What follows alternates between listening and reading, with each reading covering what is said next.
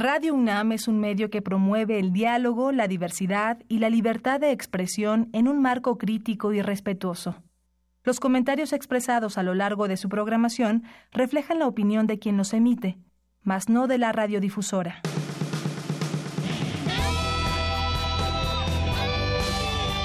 Prisma RU. Relatamos al mundo.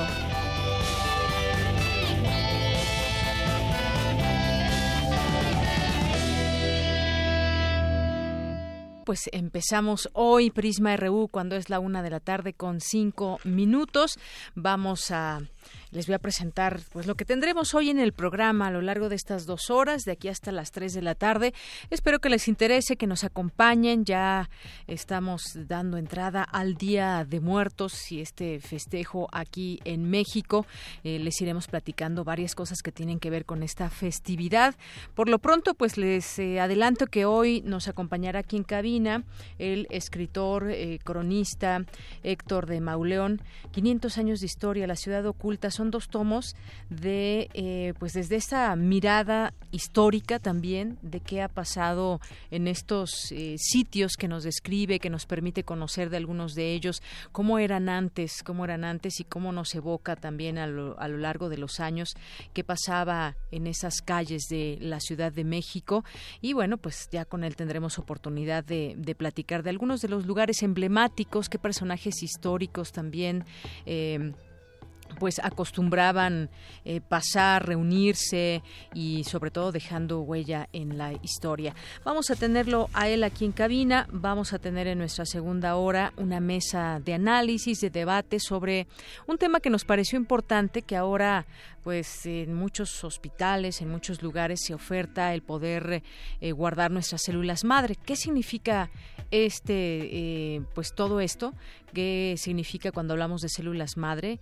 Eh, ¿qué, ¿En qué pueden ayudar? ¿Cuánto cuesta preservarlas? Y un montón de preguntas que tendremos seguramente en esta plática con tres especialistas. Si tienen alguna, alguna duda, algún comentario, pregunta, por favor desde una vez nos pueden hacer llegar sus inquietudes al 55 36 43 39 a nuestras redes sociales arroba Prisma RU, Prisma RU en Facebook, así que pues quédese aquí con nosotros. También tendremos hoy en Cultura Microteatro por Ofranda, Festival de Día de Muertos, aquí en esta sección. También vamos a tener arte el día de hoy, vamos a tener eh, la información universitaria de México y del mundo, el tema del agua también, por supuesto, una mirada a ver qué está pasando en las distintas alcaldías y colonias, en no en todas las colonias todavía eh, hay agua corriente, pero pues en algunas zonas ya empieza este pipeo y esta eh, pues esta repartición de agua en distintos puntos que son pues los más críticos y en donde sobre todo pues se va a cortar el suministro de manera total. Esto también eh, estaremos platicando a lo largo del programa, así que quédese con nosotros.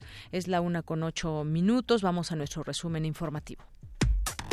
Relatamos al mundo. Relatamos al mundo. En este miércoles 31 de octubre del año 2018, en los temas universitarios, el rector de la UNAM, Enrique Graue, inauguró la exposición Enfermería Universitaria, Tiempo y Espacio. Mi compañera Virginia Sánchez nos ampliará la información. Se vale soñar en grande, dice el astronauta mexicano José Hernández Moreno a jóvenes universitarios. Más adelante Dulce García con los detalles. Continúa el encuentro académico Prevención de la Violencia Armada y Delitos Relacionados con Armas de Fuego. Cindy Pérez nos tendrá la información. En los temas nacionales, la caravana de migrantes centroamericanos pidió a los gobiernos de Oaxaca y la Ciudad de México ayuda para transportar a la capital del país a casi 7.000 integrantes del primer grupo que cruzó la frontera de México en Guatemala. Por su parte, el presidente estadounidense Donald Trump afirmó que las caravanas de migrantes están compuestas de combatientes duros y advirtió que tropas militares están en camino para defender la sagrada frontera. Redimir bonos, pagar deuda bancaria e indemnizar a los concesionarios del nuevo Aeropuerto Internacional de México costará al gobierno de Andrés Manuel López Obrador más de 10 mil millones de dólares. A petición del equipo de transición, el secretario de Relaciones Exteriores, Luis Videgaray, pidió a todos aquellos políticos que fueron designados como embajadores y cónsules que presenten su renuncia a más tardar hoy, 31 de octubre, y válida a partir del 30 de noviembre.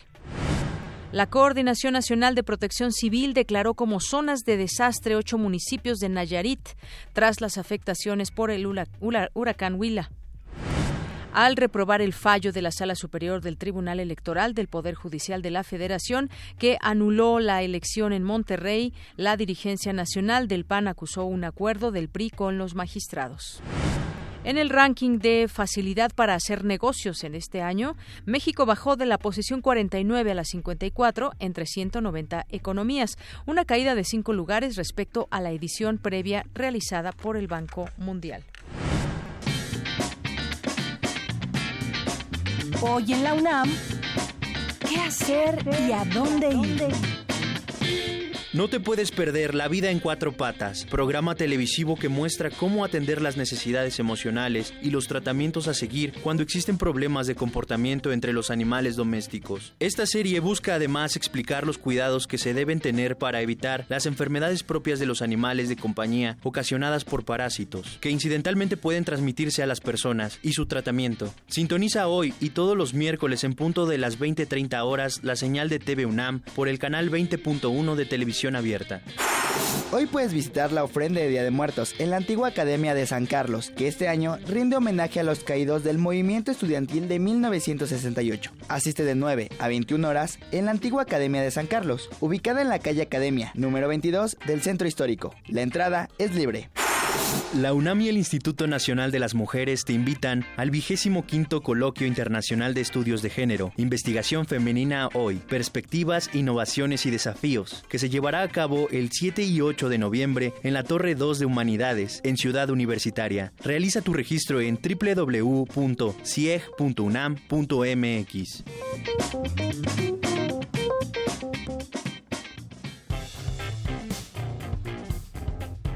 Campus RU.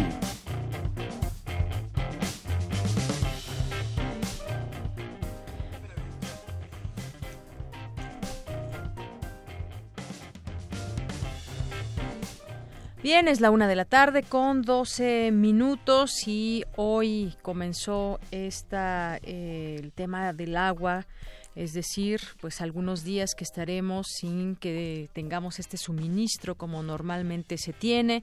No es la primera vez que se hace en la Ciudad de México, quizás un poco más de días y quizás más lugares que pues de manera total no tendrán este suministro. Hay muchas recomendaciones, eh, hubo antes, durante y después de lo que está sucediendo aquí en la Ciudad de México y algunos eh, pocos municipios del, eh, del Estado de México.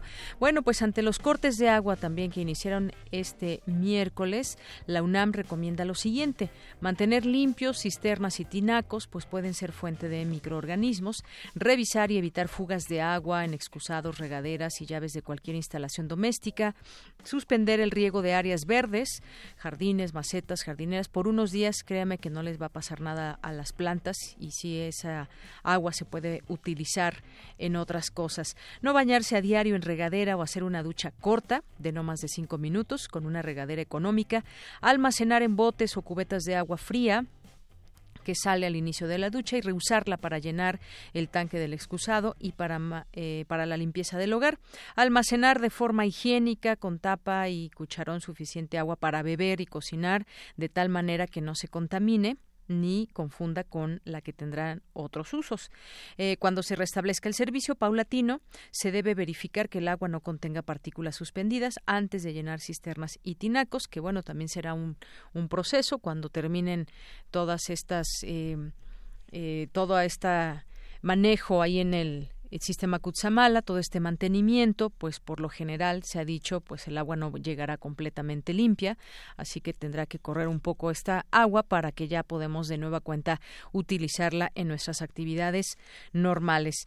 Y bueno, pues vamos ahora Vamos ahora con mi compañera Virginia Sánchez. Inaugura el rector Enrique Graue la exposición Enfermería Universitaria, Tiempo y Espacio. Ya estás por ahí, Vicky. Muy buenas tardes. Hola, ¿qué tal, Deyanira? Buenas tardes a ti y al auditorio de Prisma RU. Así es, pues la Escuela Nacional de Enfermería y Obstetricia de la UNAM, la ENEO, celebra 50 años de existencia y en el marco de la celebración se llevó a cabo una ceremonia para también inaugurar la exposición Enfermería Universitaria Tiempo y Espacio, donde bueno, pues estuvieron presentes el director de la Facultad de Medicina Germán Fajardo Dolci, la secretaria general de la ENEO Patricia González y el rector de la UNAM Enrique Graue, quien resaltó la importancia de esta disciplina en el ámbito de la salud y señaló pues donde se han formado profesionistas con alto nivel académico con una ética universitaria y gran espíritu de servicio, lo cual también dijo es reconocido por la sociedad. Escuchémoslo. La encuesta del INEGE del 2017 fue la tercera actividad mejor reconocida por la ciudadanía. Es la enfermería. Ustedes lo saben muy bien. Sin ustedes, sin su participación activa en el equipo de salud, los médicos no podríamos responder los problemas de la atención médica. Son ustedes la mayor vía de contacto con nuestros enfermos. Son ustedes quienes soportan y alivian su dolor. De ustedes depende la confianza que ellos puedan llegar a tener en las instituciones y son ustedes quienes hacen posible con sus acciones su curación y rehabilitación. Salsa Arismendi, detalló que la exposición representa el inicio de un programa académico para reflexionar sobre el origen, tradición y función eh, de esta entidad y la contribución que ha tenido para resolver problemas de salud que afectan a la sociedad mexicana. Y ya son 47 generaciones que han salido de esta escuela y actualmente se atiende a 4.372 alumnos, tanto en el sistema escolarizado como a distancia, y desde hace 20 años también se ofrecen estudios de posgrado. Y bueno, pues para conocer un poco más los antecedentes de la licenciatura en enfermería y obstetricia, pues estos se ubican en la última década del siglo XIX, cuando Eduardo Lesiaga estableció las bases educativas para formar ciudadanos que no formaran parte del clero regular y que estuvieran enfocados al cuidado de los enfermos hospitalarios. Ya en 1907 surge la primera escuela de enfermería en el Hospital General de México y cuatro años después, en 1911, se incorpora a la Universidad Nacional de México como parte de la Escuela Nacional de Medicina. Ya en el año de 1945 se crea la Escuela Nacional de Enfermería y Obstetricia, donde pues primero se impartían estudios a nivel técnico y ya en 1968 pues se establecen a nivel licenciatura. Este es el reporte de Yanira. Muy buenas tardes. Gracias, Vicky. Muy buenas tardes. Y bueno, continuamos con más información. En el Museo Universum, el astronauta mexicano José Hernández presentó su libro El cosechador de estrellas. Mi compañera Dulce García estuvo ahí y pues nos trae parte de lo que se comentó en esta presentación. Dulce, adelante.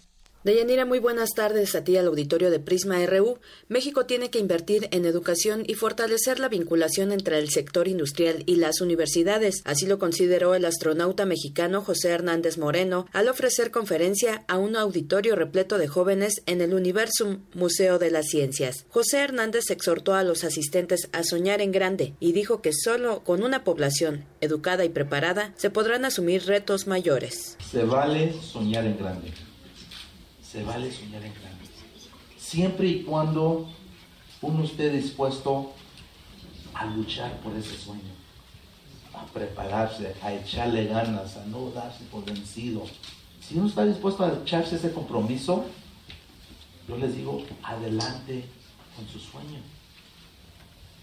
Y, ah, espero que ah, tomen tiempo para reflexionar el futuro de cada uno de ustedes. Dijo que los educadores juegan un papel importante en el campo de la enseñanza porque ellos pueden influir en los jóvenes y niños para que continúen preparándose y así alcanzar sus sueños. Fíjense que yo crecí en una familia muy humilde, campesina, orgullosamente campesinos, trabajamos en el campo y mi papá trabajaba mucho. Nosotros también los sábados y domingos y siete días a la semana en el verano trabajamos con la familia. Así que comida nunca faltaba, nunca pasamos hambre. Pero eso sí, siempre comías, comíamos comidas muy simples, los frijolitos, la sopita, el arroz, la salsita, la tortilla. Deyanira José Hernández explicó de manera amena a los jóvenes que no importa que sus familias tengan pocos recursos económicos, si en ellas hay un apoyo a los hijos, pues eso los ayudará a cumplir sus metas. Una recomendación que destacó para los jóvenes fue la perseverancia, pues recordó que antes de poder alcanzar su sueño de viajar al espacio, él mismo fue rechazado más de 10 ocasiones por la Agencia Espacial Estadounidense, la NASA. Sin embargo, insistió hasta que lo logró. Es el reporte de Yanira. Muy buenas tardes. Gracias, Dulce. Muy buenas tardes. Vamos a continuar con Cindy Pérez Ramírez. En el Instituto de Investigaciones Jurídicas continúa el encuentro académico Prevención de la Violencia Armada y Delitos Relacionados con Armas de Fuego. Adelante, Cindy. Deyanira, muy buenas tardes. Así es, en este segundo día de la jornada, Omar García Ponce, investigador del Departamento de Ciencia Política de la Universidad de California, habló de cómo está, eh, de cómo esta expiración ocurrida en el año 2004 por parte del gobierno estadounidense acerca de la prohibición a la venta de rifles de asalto, sobre todo AK-47 y AR-15, que había durado desde 1994, pues ha contribuido al incremento significativo en la tasa de homicidios en los municipios fronterizos con México. Eh, y pues vamos a escucharlo. 240 homicidios anuales alrededor de 100 municipios de, de, México, ¿no? Y para darles una idea, esto representa alrededor de 25% de los homicidios que ocurren en estos municipios fronterizos. Creo que el problema de la violencia armada en México y sobre todo en la zona norte del país eh, tiene que tratarse como un asunto bilateral entre Estados Unidos y México. Poco presionar al gobierno estadounidense para que regule de forma más estricta eh, las armas en, en, su territorio. Creo que la regulación tiene que ser no solo sobre la venta de armas, sino obviamente también sobre la venta de municiones, sobre la venta de cartuchos. Creo que también es necesario pensar en programas de desarme a nivel nacional porque ya existe un mercado negro importante de armas, dado que en México pues no, no, hay, no hay tiendas de armas. Eh, en ese sentido tenemos una regulación muy estricta, pero, pero ya tenemos muchas armas circulando en el país y armas de alto impacto o armas muy poderosas de gran calibre como los AK-47. Entonces, este, en, además de, de, poner sobre la mesa esta agenda bilateral, es importante pensar en un programa interno sobre desarme.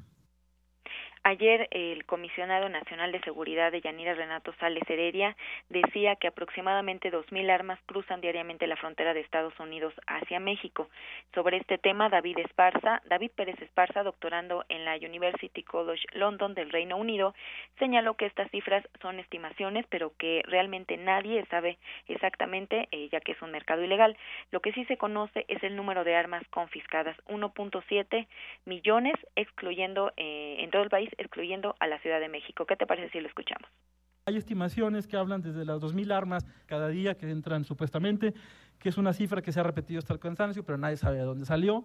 La segunda es un estudio muy padre de McDougall, eh, 253.000 armas que son compradas para eh, traficarse de Estados Unidos hacia México, y una cifra muy parecida que ha, mencionado la Cancillería, que hablan de las 200.000 armas al al año. Hay muy pocos estudios sobre prevalencia ilegal de armas, varían desde los 15 millones, los 300 mil, 10 mil. Es normal que no sepamos, pero lo que me preocuparía a mí es que la variación es brutal, que hay más confiscaciones en el norte del país que en el centro y en el sur, que la mayor parte de las confiscaciones en el país tocan piso en el 2004, 2005 y a partir de ahí comienzan a crecer.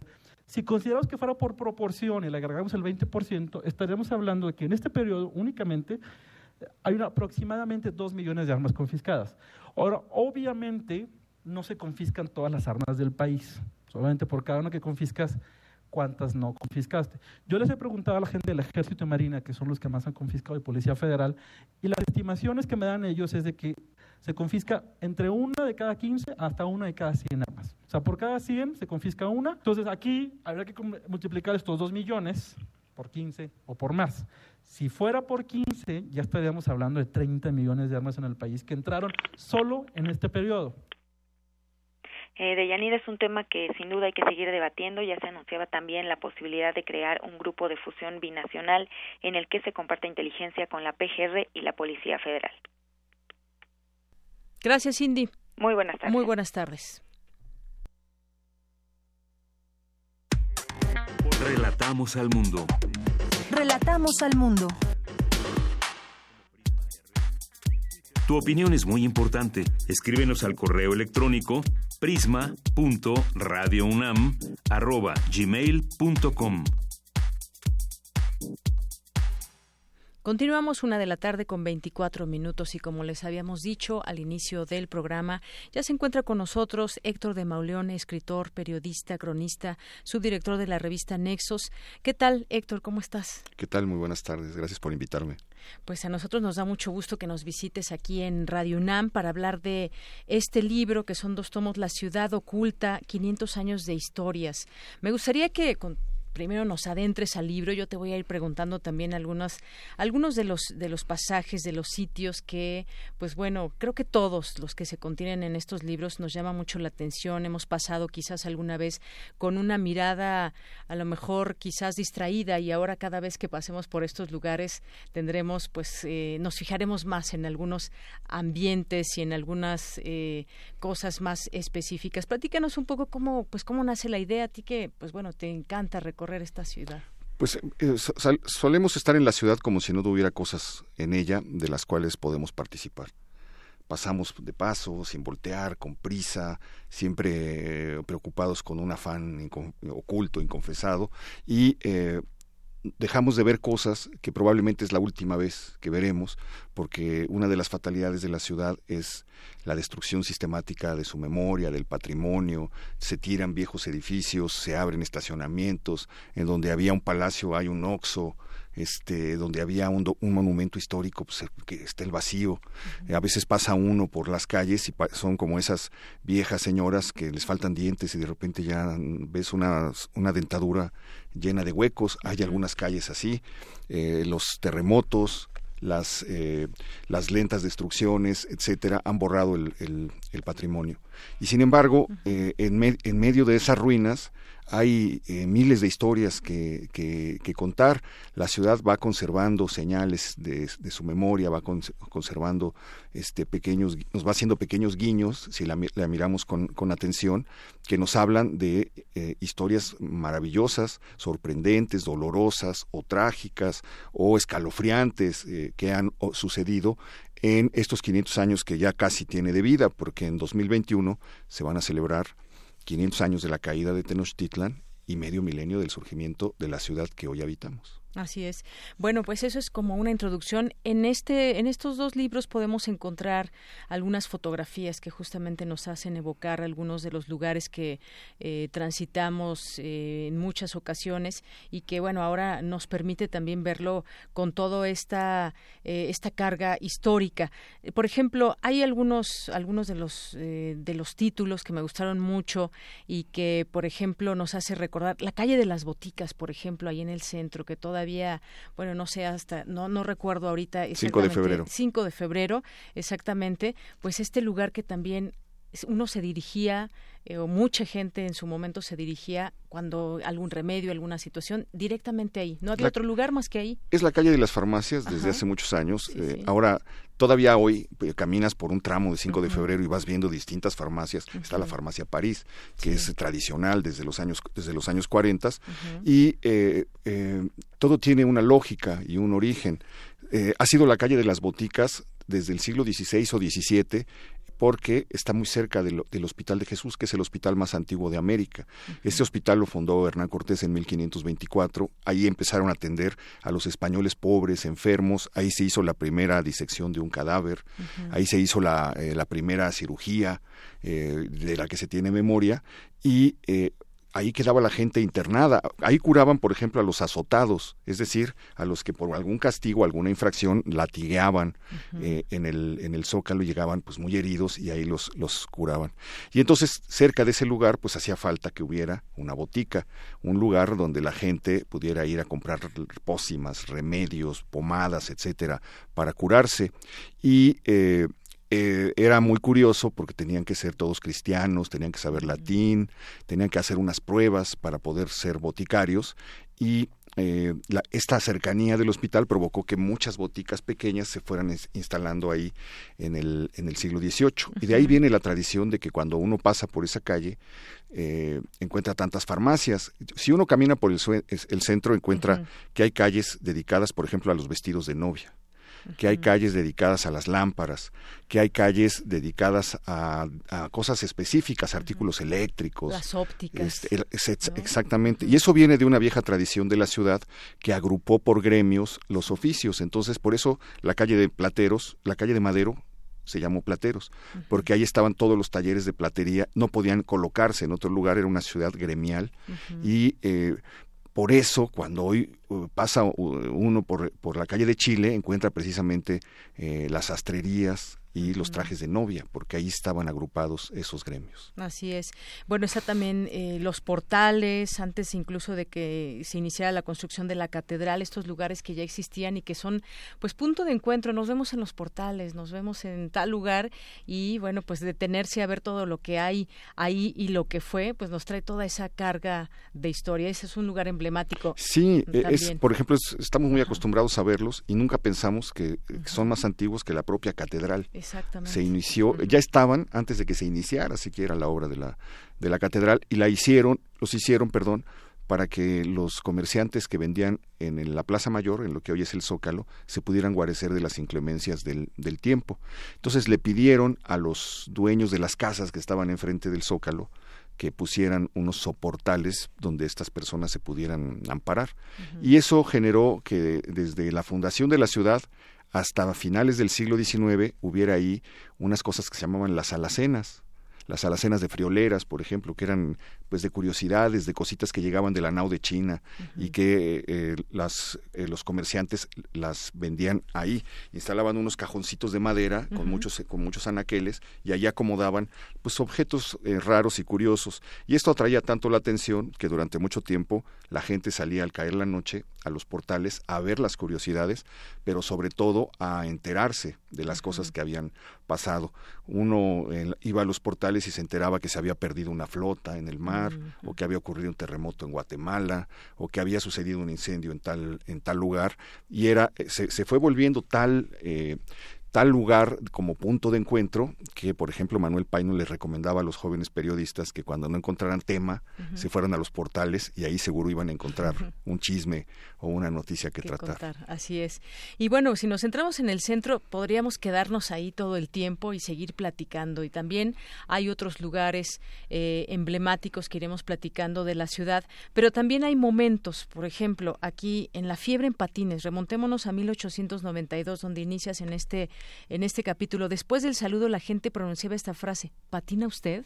Este pasaje yo no lo conocía, por ejemplo, se me hizo muy interesante. Sí, claro, esto es algo que cuenta Ángel de Campo, el cronista porfiriano por excelencia, es un cronista extraordinario porque le toca todo lo moderno, le toca llegar, eh, cronicar la llegada del teléfono, del cine, del tranvía, del coche, de la bici y de los patines, porque eh, los patines llegan al mundo porfiriano y causan sensación entre jóvenes y, entre de todas las eh, personas de todas las edades que hacen fila eh, frente a las pistas de patinaje para, para sentir el vértigo de rodar, eh, de tener ruedas en los zapatos, mientras una orquesta toca valses.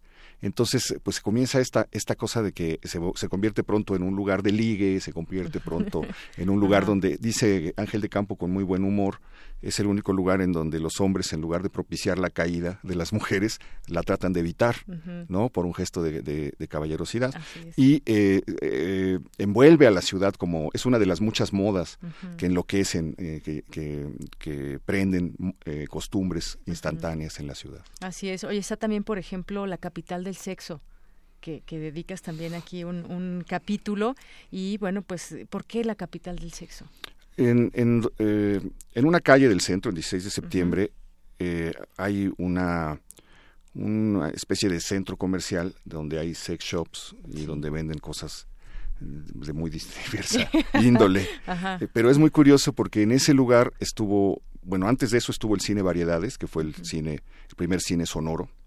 en donde se pasó la primera película sonora, fue el primer cine que tenía un aparato de sonido en la Ciudad de México lo inauguró, por cierto, eh, eh, Álvaro Obregón, y eh, en, donde estuvo, en donde estuvo el cine Variedades había estado el Hotel Jardín.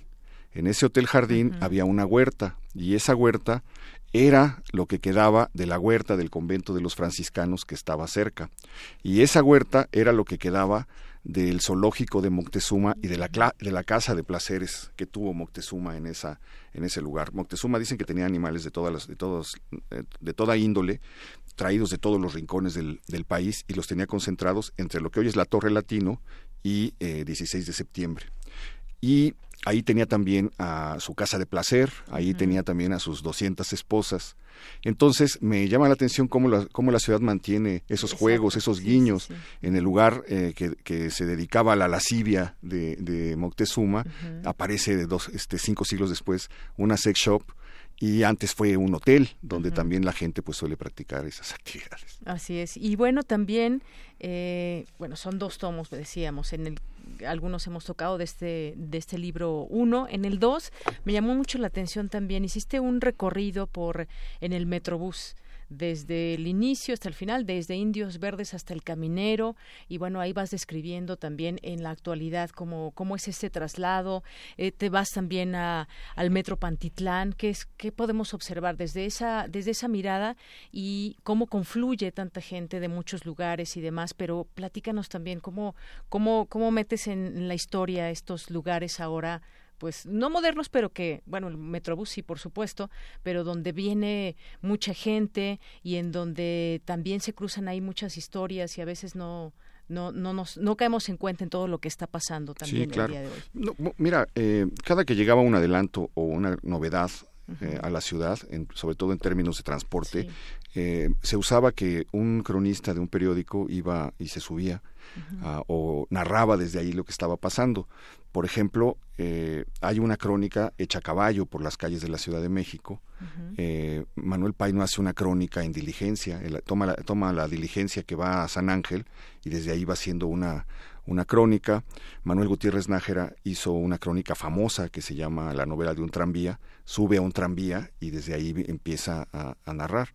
Cuando llegó el Metrobús, me pareció que lo natural era continuar el chiste, el juego que, que, venían haciendo los, estos cronistas desde hacía varios siglos y narrar lo que había sucedido, lo que podría suceder eh, atravesando el, el Metrobús, atravesando la ciudad en Metrobús. Porque cuando Manuel Gutiérrez Nájera hizo el viaje en tranvía, se sorprendió y le comunicó a sus lectores. Mucha gente cree que la ciudad se acaba eh, saliendo de, de, la Alameda y no saben que la ciudad sigue por reforma y se, y se, se va extendiendo este como, como una araña que extendiera las, las patas. En fin, va siendo ahí una, una crónica eh, muy divertida y eh, esta crónica lo que quiere es como, como relatar pues cómo es recorrer la ciudad eh, eh, en Metrobús por insurgentes, que es además la avenida más larga de la ciudad, es la columna vertebral de la Ciudad de México, y al mismo tiempo, si uno recorre insurgentes de norte a sur, va atravesando todos los estratos sociales. Comienza en la zona industrial eh, de Indios Verdes, donde están las muchedumbres a las puertas del metro, bajando de, de, los suburbios, de, de los lugares de los suburbios de la ciudad, atropellándose, y comienza a deslizarse eh, el, el, Metrobús hacia donde está una muestra espantosa de arte, que es el Monumento a la Raza, que es horrible. Y luego un proyecto fracasado de la modernidad, que es la Unidad Tlatelolco. Y luego pasas por el Insurgente Centro, donde ves edificios en ruinas, golpeados por el sismo, ejemplos del Art Deco que ya decayeron, el brutal edificio del PRI.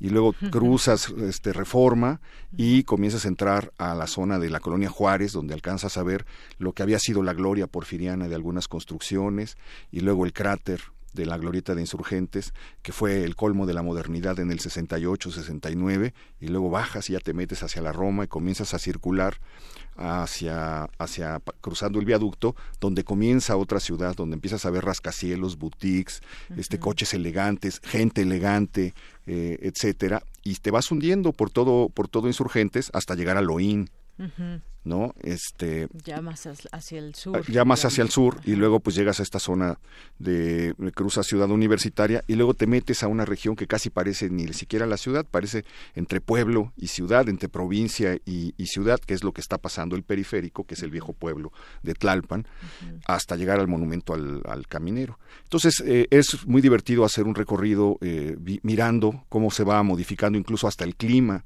Si tú empiezas en, en Insurgentes Norte y llegas a Insurgente Sur, hasta el clima cambia. Así es.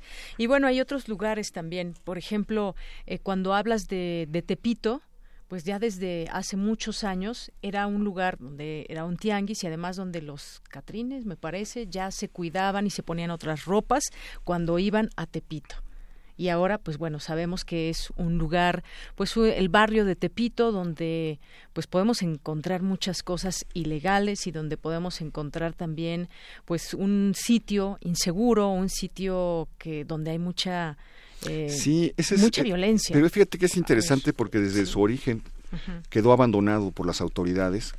Eh, ahí expulsaron los españoles a la población indígena en esos barrios se le llamaban barrios de indios y ahí no había regulación ni había orden. La Ciudad de México eh, eh, que hicieron los españoles era cuadriculada como un tablero de ajedrez, pero ahí les dejaron hacer como quisieran. Había laberintos, había callejones, había calles que no llegaban a ningún lado, cada quien levantó como quiso. Eh, hay una crónica del siglo XVIII de un, de un personaje que se aventura a meterse ahí y dice, pues es increíble, más que casas de personas, parecen madrigueras de, de, animales y la gente no hace nada por ellos, el, gobierno central, las autoridades nunca hacen nada por ellos, no les dan alumbrado, no les dan banquetas, en pocas palabras los dejan que se rasquen con sus uñas y a veces ni la policía se, se, mete, se, se, va a asomar ahí. Entonces se va gestando esta tradición del barrio bravo, del barrio donde lo ilegal puede ocurrir, como porque es la excepción, y donde desde el principio se, se concentran todos los poderes de lo, de lo, de lo ilegal. Es eh, el refugio primero de los que asaltan en la ciudad y se van eh, a esconder ahí. Es el refugio donde se vende lo robado. Con el paso del tiempo es donde se vende la fayuca. ¿Te acuerdas cuando estaba esto que te iban a comprar televisiones norteamericanas porque entraban de contrabando al país los estéreos y todo esto? Y hoy pues son las armas, son los artículos eh, chinos, es eh, la droga, es etcétera. Y eso es la consecuencia de, de de que la ciudad, de que el gobierno y de que la gente haya siempre volteado los ojos para no ver para no ver Tepito. Lo curioso es que esto empieza eh, la primera crónica que lo registra es de 1700 y tantos. Entonces estamos hablando de una pues, de un problema que tiene tres siglos en la ciudad. Claro. Y por supuesto también traes eh, en estos libros eh, los nombres de cronistas muy importantes, muy importantes que también pues daban paso a estas descripciones de la ciudad, se retoman y se conocen y nos dan ganas de seguir conociendo el trabajo de muchos de ellos que vienen impresos aquí. No sé si quieres platicarnos de algunos de, de, ellos que, que traes aquí en tus Pues mira, la primera crónica se hace en 1554, la primera crónica sobre la Ciudad de México, que narra ya la ciudad fundada por Cortés, y es un recorrido de tres amigos por la calle de la, por las calles de la ciudad, van platicando lo que van viendo, y eh, ese libro estuvo perdido tres siglos. Se pensaba que se sabía el título y se sabía el nombre del autor, pero se pensaba que no quedaba un solo ejemplar, hasta que apareció en 1849 de milagro, eh, escrito en latín, se lo dieron a traducir a, a Icas Balseta, pero Icas Balseta estaba deprimido, se tardó 25 años en, en, la traducción, en hacer, en terminar la traducción, y finalmente lo entregó a la imprenta. Y ya cuando lo entregó a la imprenta nos pudimos enterar que, confirmar que la tradición de escritores que narran la ciudad comenzó en 1554 y ha seguido hasta, hasta llegar a Monsiváis, José Joaquín Blanco, este, o Salvador Novo, eh, José Juan Tablada, Urbina, Manuel Gutiérrez Nájera, Ángel de Campo, eh, todos estos grandes cronistas del, siglo XIX que eh, desde los periódicos se encargaron de hacer estampas, cuadros de costumbres, notas que informaban sobre cómo era la vida cotidiana en la, en la ciudad y uno encuentra pues maravillas. Leyendo esas cosas uno se puede enterar que el primer bistec se vendió en la calle de Madero, o se puede enterar eh, que antes para anunciar una casa en renta ponías un pañuelo de color rojo en el balcón y la gente sabía que eso se estaba rentando, y que si el pañuelo era amarillo significaba que estaba en venta, etcétera. Son cosas que vas ah, eh, conociendo de los usos, de las costumbres de, de la ciudad y que son detalles pues como inesperados, ¿no? Así es, sí, eh, todos estos eh, personajes que traes también aquí en tus en tus libros y como les decía son lugares, son momentos y son pues cosas que surgieron en su en su momento el aviso oportuno, por ejemplo, que me llamó mucho la atención, eh, platícanos un poco, remontándonos a 1722. En 1722 aparece en un periódico el primer aviso oportuno. Eh, hoy es una parte de la vida cotidiana. A veces no pensamos que se encierran grandes historias historias, hay que son novelas inconclusas, hay misterios, hay eh, anuncios que no sabemos no sabemos bien cómo terminaron. El primer aviso oportuno eh, solicita que a, una persona le ayuden a encontrar a dos esclavas que se le escaparon y publica en un periódico el aviso diciendo una es así, iba vestida así, de con, con tales características, y la otra es asado e iba vestida de, este, de este modo. Y entonces si uno recorre los avisos oportunos, o las, los avisos de ocasión de los periódicos del siglo XIX, pues encuentra, encuentra cómo eh, eh, es una manera de acercarse a la vida, a la vida cotidiana. Un señor perdió un caballo y entonces ofrece una recompensa, o eh, una señorita en el teatro perdió un arete con tales condiciones y ofrece una recompensa a quien, a quien lo, lo entregue. O a veces estos mensajes de caballero eh, cincuentón, decente, solicita, etcétera, eh, son como, como novelas cuyo desenlace no vamos a conocer, pero que sí hablan mucho de una mentalidad, de una, de una, de la mentalidad de una época. ¿no? Claro, y también me gustó mucho, pues, eh, Bocas de Púrpura Encendida, que habla de la XCW y cómo, pues, llegó la trova aquí a los núcleos urbanos en la Ciudad de México, cómo causó furor. Bueno, ese, es, ese también este es un tema y además, pues, esa XCW que nos trae tantos eh, recuerdos y que sigue presente en la memoria. Sí, y además, eh, ¿cómo decide la historia de la música? ¿no? Porque la, la gran estrella, en ese momento es 1932, hay dos estrellas.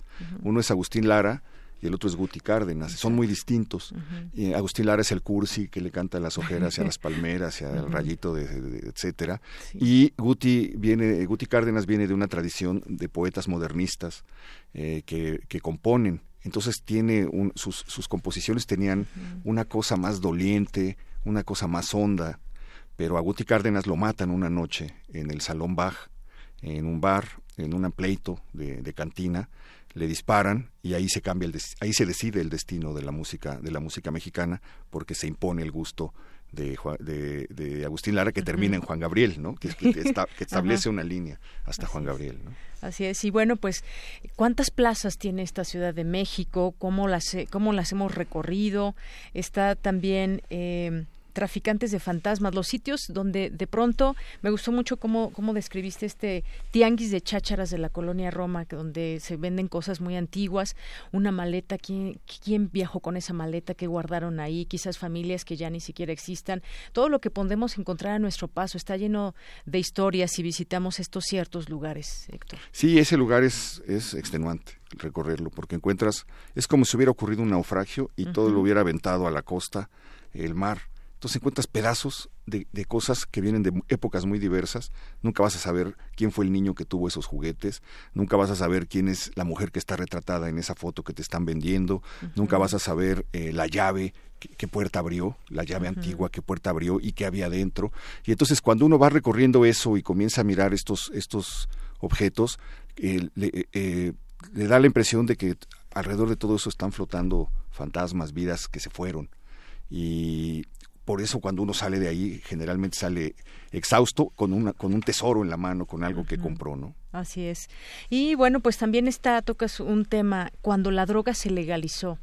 Y bueno pues en este en este caso cómo ha sido también la historia de este de, la marihuana por ejemplo y hasta nuestros días pues apenas estamos discutiendo su legalización o no pero también nos haces un pasaje por este por esta sí, droga. porque es increíble. Mira la marihuana la traen los marineros de la nao de China eh, de la India a la Nueva España en el siglo XVIII. y porque les ayudaba, les hacía más grato el trayecto, un trayecto horrible por un mar ardiente que no se movía sin viento, podías enloquecer y esto les, les ayudaba a que, a que el viaje fuera más agradable. La trajeron aquí, la dieron a probar y causó sensación, como te imaginarás, y eh, comenzaron a recomendarla para que se la dieran a los presos, para que estaban en reclusión, para que no fuera tan dura la reclusión, y también a la tropa, para las noches del campamento, de las campañas, etcétera. Y entonces eh, llegó al porfiriato convertida en una droga de soldados y de presos y de delincuentes, etcétera. El porfiriato la fue asociando con el crimen. Pero durante todo ese tiempo no se había perseguido hasta el porfiriato. En el porfiriato se empezó a perseguir al marihuano, le llamaban. ¿Recuerdas la película de Pedro Infante donde el marihuano le pega, patea a la mamá de, Pedro Infante o a la, este, a la abuelita de Chachita, etcétera? Crean la construcción del marihuano como monstruo. Y eh, eso es una, una, cosa que se consolida en el porfiriato. Sin embargo, en los años 30, un, médico de la Secretaría de Salud eh, convocó a toda la comunidad académica y científica de México, llamó eh, a una persona, le prendió un cigarro, le dijo, a ver, dese usted tres golpes de esto, el académico la aprobó y le dijo, ¿usted tiene ganas de matar a alguien? Pues no. ¿Quiere este, destruir, quemar? Pues no, no, lo único que hace es que se relaja, no le pasa nada. Tiene incluso propiedades terapéuticas. Y dice, y sobre todo nos va a ayudar a quitar eh, que la gente que quiera consumir tenga que ir a ponerse junto a Lampa para comprarle y, y, todo esto, que vayan a una farmacia, que ahí compren lo que quieran, que eh, si alguien podemos tratar incluso adicciones más serias eh, como la heroína eh, o la morfina que la gente vaya a clínicas de salud donde le vayan dosificando para, para irlo regulando y dejemos esta, esta locura de narcotraficantes, policías, balaceras, asesinatos, etcétera. Entonces, es el gobierno de Lázaro Cárdenas, lo aceptan y durante un año es de ese modo. Hasta que los gringos pegan de gritos, viene la Segunda Guerra Mundial, también hay una demanda de opiáceos, y lo detienen. Y debido a que lo detienen, eh, ese proyecto, pues hoy tenemos al Chapo y hoy tenemos a la Unión Tepito y hoy estamos pagando lo que estamos pagando. Así es. Bueno, pues todo esto y más pueden encontrar en estos libros. Ya no nos da tiempo de seguir platicando el tema de la bicicleta también, cómo era antes, cómo es hoy también, porque de unos años a la fecha estamos utilizando más la bicicleta. Y bueno, pues muchísimas gracias, Héctor de Mauleón. Recomendamos a todo nuestro auditorio estos dos libros, La ciudad oculta, 500 años de historias. Y además, bueno, parte de esta caminar por la ciudad te, vemos los domingos en el foco, por supuesto, que déjame decirte que es un programa que, que, es un punto de encuentro con mi familia y ahí lo vemos muy interesados y, muy agradables. la semana pasada platicaste de Tlalpan. Así es. Y bueno, pues te seguimos viendo, te seguimos leyendo. Muchas gracias también en tu actividad como periodista. Ahí te seguimos, por supuesto. Gracias, Héctor de Manuel. Te agradezco. Muy buenas tardes. Continuamos. Relatamos al mundo. Relatamos al mundo. Porque tu opinión es importante, síguenos en nuestras redes sociales, en Facebook como Prisma RU y en Twitter como arroba PrismaRU. Queremos escuchar tu voz. Nuestro teléfono en cabina es 55 36 43 39. Tu opinión es muy importante. Escríbenos al correo electrónico prisma.radiounam@gmail.com.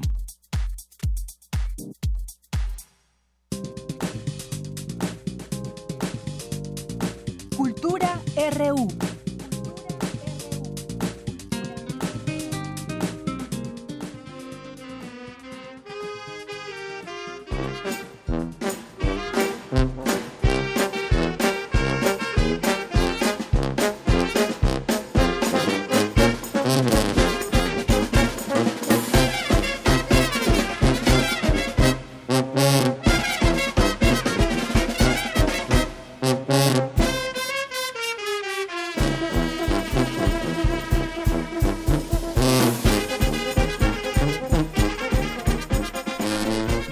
Esta hermosa música entramos a Cultura con Tamara Quiroz. ¿Cómo estás, Tamara? Muy buenas tardes. Deyanira, muy bien, muchísimas gracias. Buenas tardes. Qué gusto saludarlos este 31 de octubre, el último miércoles del mes, lo cual indica que es Noche de Museos.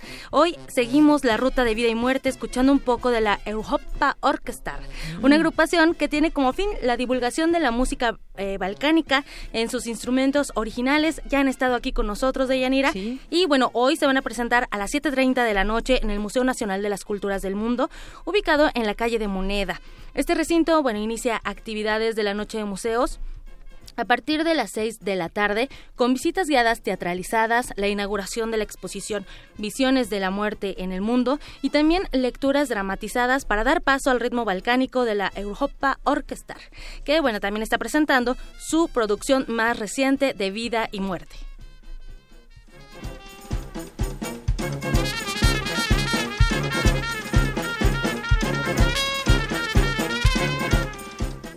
Y ya que hablamos de vida y muerte, bueno, acostumbran a poner ofrenda, ya la pusieron, están en eso. ¿Qué están haciendo? Pues mientras nos comparten fotos, bueno, les pedimos que nos compartan fotos en nuestras redes sociales. No olviden que estamos como arroba prisma.ru en Twitter y también en Facebook o llámenos al 55 36 43 39. Mientras, les cuento que hoy tenemos una excelente opción para que se unan a la festividad del Día de Muertos. Para platicarnos del programa de microteatro por ofrenda Festival de Día de Muertos, nos acompaña en cabina Mel Pacheco. Ella es actriz, productora y también cofundadora del colectivo escénico Alimaña Teatral.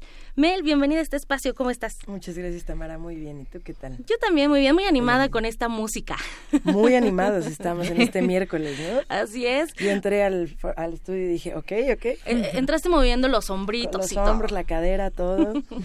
Excelente. Oye, Mel Pacheco, a ver, cuéntanos, en este festival de microteatro, bueno, inició hace una semana, están presentando 13 obras con una duración de 15 minutos con 15 espectadores en 15 metros cuadrados. Así lo es. Comenzamos esta microtemporada que se llama Profrenda, que es el Festival de Día de Muertos, que tuvo a bien organizar Microteatro México. Este concepto de microteatro surge en, España, surge en Madrid, y bueno, lo trajeron a México ya hace algunos años. Es el, el primer recinto con este formato de, de obras breves como ya bien lo dijiste, 15 minutos, 15 metros cuadrados para 15 espectadores. Y bueno, en este caso son 13 salas las que tiene las, la casona de Roble 3 en Santa María la Ribera. Que eso lo hace todavía más terrorífico porque es Santa María la Ribera en la Ciudad de México, es una casona y son propuestas que abordan eh, temas tradicionales, también ah, el terror y la denuncia social. Es correcto. En esta microtemporada eh, decidieron conjuntar tanto temas de tradición como de terror y suspenso y derechos humanos, denuncia social, que son algunas de las puestas en escena. Hay una gran variedad, tanto en temáticas, tonos, tipo de producción, este, hay mucho, mucho, mucha calidad, mucho contenido interesante, porque además son 13 microobras que ya estuvieron anteriormente en otras temporadas y fueron seleccionadas para, para esta microtemporada. Específicamente para esta microtemporada. Oye, y tú estás presentando guitarras por metrallas. Así lo es. Guitarras. Bueno, la diriges y la produces. Yo la escribí y la dirigí, este, la produzco como parte del colectivo Alemania Teatral y en esta ocasión también nos, se nos suma la producción Larisa Polaco y bueno, es un texto que surge hace ya casi cuatro años de denuncia social totalmente, inspirada en, hechos reales, en detenciones arbitrarias por parte del Estado en las marchas y bueno, proyectada. Que casi no pasa, ¿no? O sea, en México eso no pasa. Aquí, aquí no pasa, en Latinoamérica no pasa, vivimos sobre las nubes y miel sobre hojuelas. Y bueno, esta obra eh, reza de dos músicos que se conocen entre sí, y son secuestrados por el Estado y la consigna es que en este secuestro, en esta privación de su libertad, la consigna para salir libres es que tienen que matar el uno al otro. Y bueno, esto va modificándose porque tenemos distintas relaciones dentro de, de, estos 15 minutos. Son hermanos, son mejores amigos o son pareja y tenemos cuatro finales alternativos. Entonces esto es lo que lo va modificando porque es un, es un proyecto que surge eh, pues desde el dolor, desde la resistencia, desde la inconformidad y sobre todo desde los propios temores humanos de todos los intérpretes que han pasado por guitarras por metrallas. No es la construcción de un personaje como tal, sino es nosotros viviendo una circunstancia así. A mí me encanta este tipo de teatro porque es inmersivo y además el espacio de los 15 metros cuadrados te hace interactuar directamente con las personas porque aparte son pocas. y, y, el, y el formato que dura también poco, bueno, sirve para que la gente preste atención completamente durante esos 15 minutos. Yo lo veo prácticamente como un sensorama, porque la gente entra a, esta, a, este cuarto ¿no? de 15 metros cuadrados, vive el calor, vive la humedad, vive el olor, el encierro, la, la, la oscuridad. Entonces ellos están con nosotros en escena porque nos hay una diferencia de un metro, metro y medio. Entonces nos huelen, nos vibran, lloran con nosotros, se, se sorprenden, se angustian. Y en realidad por eso yo lo considero más un sensorama. Es una pequeña obra de teatro, pero que lo vuelve sensorámico. Excelente. Oye, y además, bueno, se están presentando en la sala 13 de esta casona maravillosa. ¿Y eh, cuándo se están presentando? ¿Qué días? Para que la gente que nos escuche y que quiera eh, precisamente sentir el teatro, vivirlo, olerlo, que además el teatro es orgánico, pero ya teniendo este espacio tan pequeño, todavía lo es más. Lo es más. Estamos en la sala 13 ya de por sí mítica porque ahí ha, habido una serie de propuestas escénicas muy interesantes. Y eh, nosotros estamos todavía esta semana, hoy a partir de las 8 de la noche, jueves y viernes a partir de las 8 de la noche las demás obras, porque hay dos horarios, el horario central y el horario golfa, que se dividen según los contenidos. Eh, nosotros estamos en el horario golfa, que es el, más tardecillo. Nosotros empezamos hoy a partir de las 8.40, no, 7.40, perdón. Jueves, hoy hoy 7.40, mañana 8.40, viernes 9.10 de la noche, sábado 8.10 y el domingo finalizamos esta temporada a partir de las 7.10 es nuestra primera función. Son seis funciones diarias cada media hora. Excelente. Oye, además en este festival, bueno, ya hubo música, ya también eh, va a haber una ofrenda, va a haber mucho pan de muerto también. Eh, justamente esto es la magia de este festival, que además de que tienes todas las propuestas escénicas, hay actividades cada día. Esta semana eh, comenzamos hoy con una movillama de terror, o sea, es una pijamada con películas donde todos pueden llevar su sleeping y quedarse a dormir y escuchar la verdadera historia de la casona de Roble 3 en Santa María la Ribera. Eh, mañana hay una ofrenda, bueno, entre todos vamos a poner una ofrenda, se le invita a la gente que lleve las fotos de sus difuntos para que se sumen a esta gran, gran ofrenda. El viernes tenemos fiesta de disfraces con DJ, el sábado tenemos eh, micrófono abierto para el que quiera contar cuentos, cantar, este, leyendas también, algo de terror. Exacto, echarse ahí un chistecín. Y el domingo tenemos una celebración para cerrar la temporada y finalizar con este festejo a nuestros difuntos, con pan de muerto para todos. Excelente. Además es una forma de homenajear a los que ya no están con nosotros y creo que el Día de Muertos siempre nos da esa oportunidad de celebrarlos con mucho folclor, con mucho respeto, con, con, vaya, eh, con mucho también teatro a la carta, ¿por qué no con estas 13 opciones que están presentando en microteatro? Celebrarlos y honrarlos y además nosotros tenemos, eh, hacemos combos, lo que le llamamos combos, porque puedes ver una sola obra por 85 pesos o 100 con una chela incluida, o puedes armar combos de tres obras o de cinco obras y tenemos el combo musical, el de balcón, el de terror, el de sangre, el de realidad, el de conciencia social, el de, lo, tenemos combo de monólogos, de amor, de mujeres, que incluyen distintas salas para que puedan ver distintas opciones y no nada más se vayan con la sensación del suspenso, la sensación de la denuncia social o la de terror, sino que haya una variedad hay para escoger, hay para escoger, ahí está el dato. Entonces, bueno, eh, además son seis funciones diarias, también hay descuentos a estudiantes, trabajadores, INAPAM. Y también hay descuento para los vecinos de la Santa María la Ribera. Muy bien. Entonces, hay para todas las opciones, es bastante accesible, pues porque por tres microhoras estás pagando lo que normalmente pagarías un, un boleto de teatro convencional o por cinco igual. Entonces hay mucha variedad, son buenas producciones, no, no se dejen llevar porque son 15 minutos de que no son obras completas o que son obras de, de, baja calidad, sino todo lo contrario porque son 15 minutos donde directores, productores, actores... Eh, dan su 100%. Además, la vida se hizo para gozarla y estamos aquí, entonces vamos a experimentar en Roble, eh, bueno, en el, número 3 de la calle Roble, allá en la colonia Santa María La Ribera. Mel Pacheco, muchísimas gracias por visitarnos, hablarnos de esta propuesta de microteatro y también hablarnos un poquito de, de lo que va a Guitarras por Metrallas. Al contrario, ustedes por el espacio, Tamara. Muchísimas gracias. Deyanira, bueno, hoy me despido, les deseo que tengan una excelente tarde y nos seguimos escuchando. Gracias Tamara, gracias Mel por venir. Vamos a hacer un corte y regresamos a nuestra segunda hora del programa de Prisma RU. Prisma RU. Relatamos al mundo.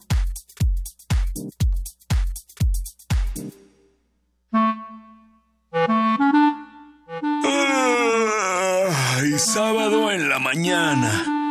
Traes la pijama puesta, nada que hacer. ¿Sabes qué hora es? Sí. Es hora de Hocus Pocus, un mundo lleno de magia, curiosidades y mucha diversión. Acompáñanos todos los sábados de 10 a 11 de la mañana por el 96.1 de tu FM. Hocus Pocus, la revista de los peques y no tan peques, y en la que la voz principal es la tuya. Forma parte de este espacio de imaginación. Radio UNAM, experiencia sonora.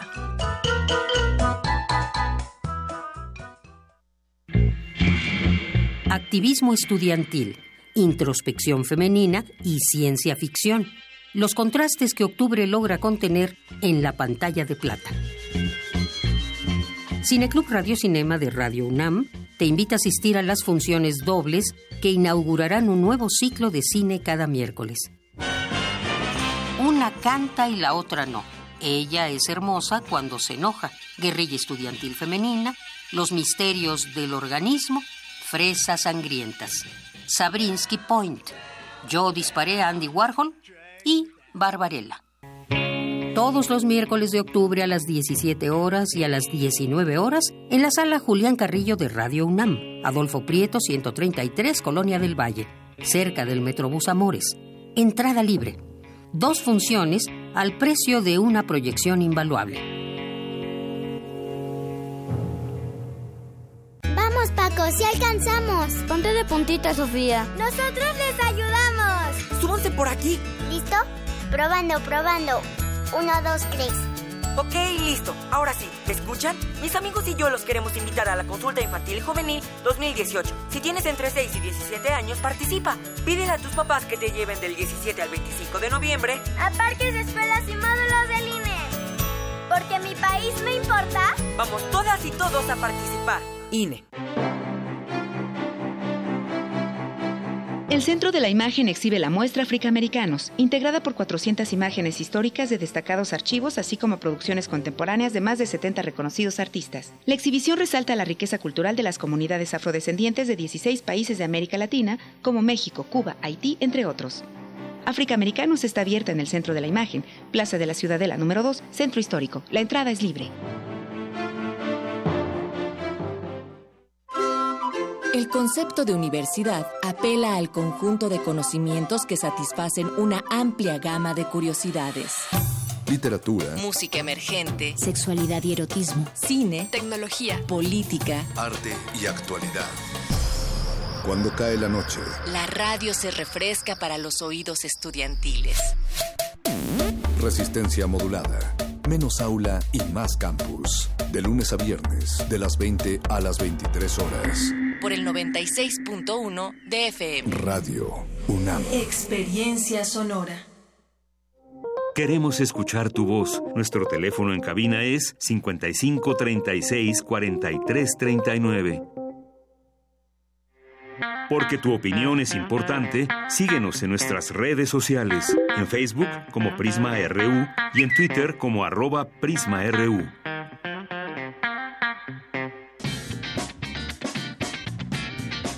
Mañana en la UNAM, ¿qué hacer y a dónde ir? Recuerda que mañana se inaugura la tradicional mega ofrenda universitaria, que este año rinde homenaje al movimiento estudiantil de 1968 y los caídos del 2 de octubre en la Plaza de las Tres Culturas en Tlatelolco. La cita es mañana, 1 de noviembre, a las 17 horas, en la Plaza del Estudiante, ubicada en el antiguo barrio universitario en Santo Domingo, centro histórico. Asiste y disfruta además de la obra de teatro para la libertad, México 68, y el concierto de Los Nacos, emblemático grupo que surgió en pleno movimiento estudiantil. La mega ofrenda estará disponible hasta el 4 de noviembre en un horario de 9 a 21 horas.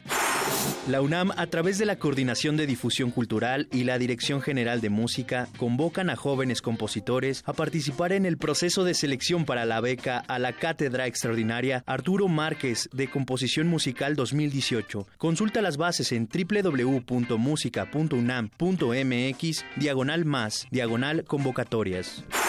La UNAM, a través de la Dirección General de Actividades Cinematográficas, convoca al segundo concurso bienal de tesis sobre cine 2016-2018 para alumnos titulados de la licenciatura y posgrado de la UNAM con grado en la modalidad de tesis en examen profesional, obtenido entre el 1 de julio de 2016 y el 30 de junio del 2018. El cierre de convocatoria será el 30 de noviembre a las 19 horas. Consulta las bases en www.filmoteca.unam.mx. Bien, continuamos dos de la tarde con ocho minutos. Gracias por continuar con nosotros aquí en Prisma RU en el 96.1 de FM y en www.radio.unam.mx. Y gracias a las personas que se hacen presentes a través de esta señal.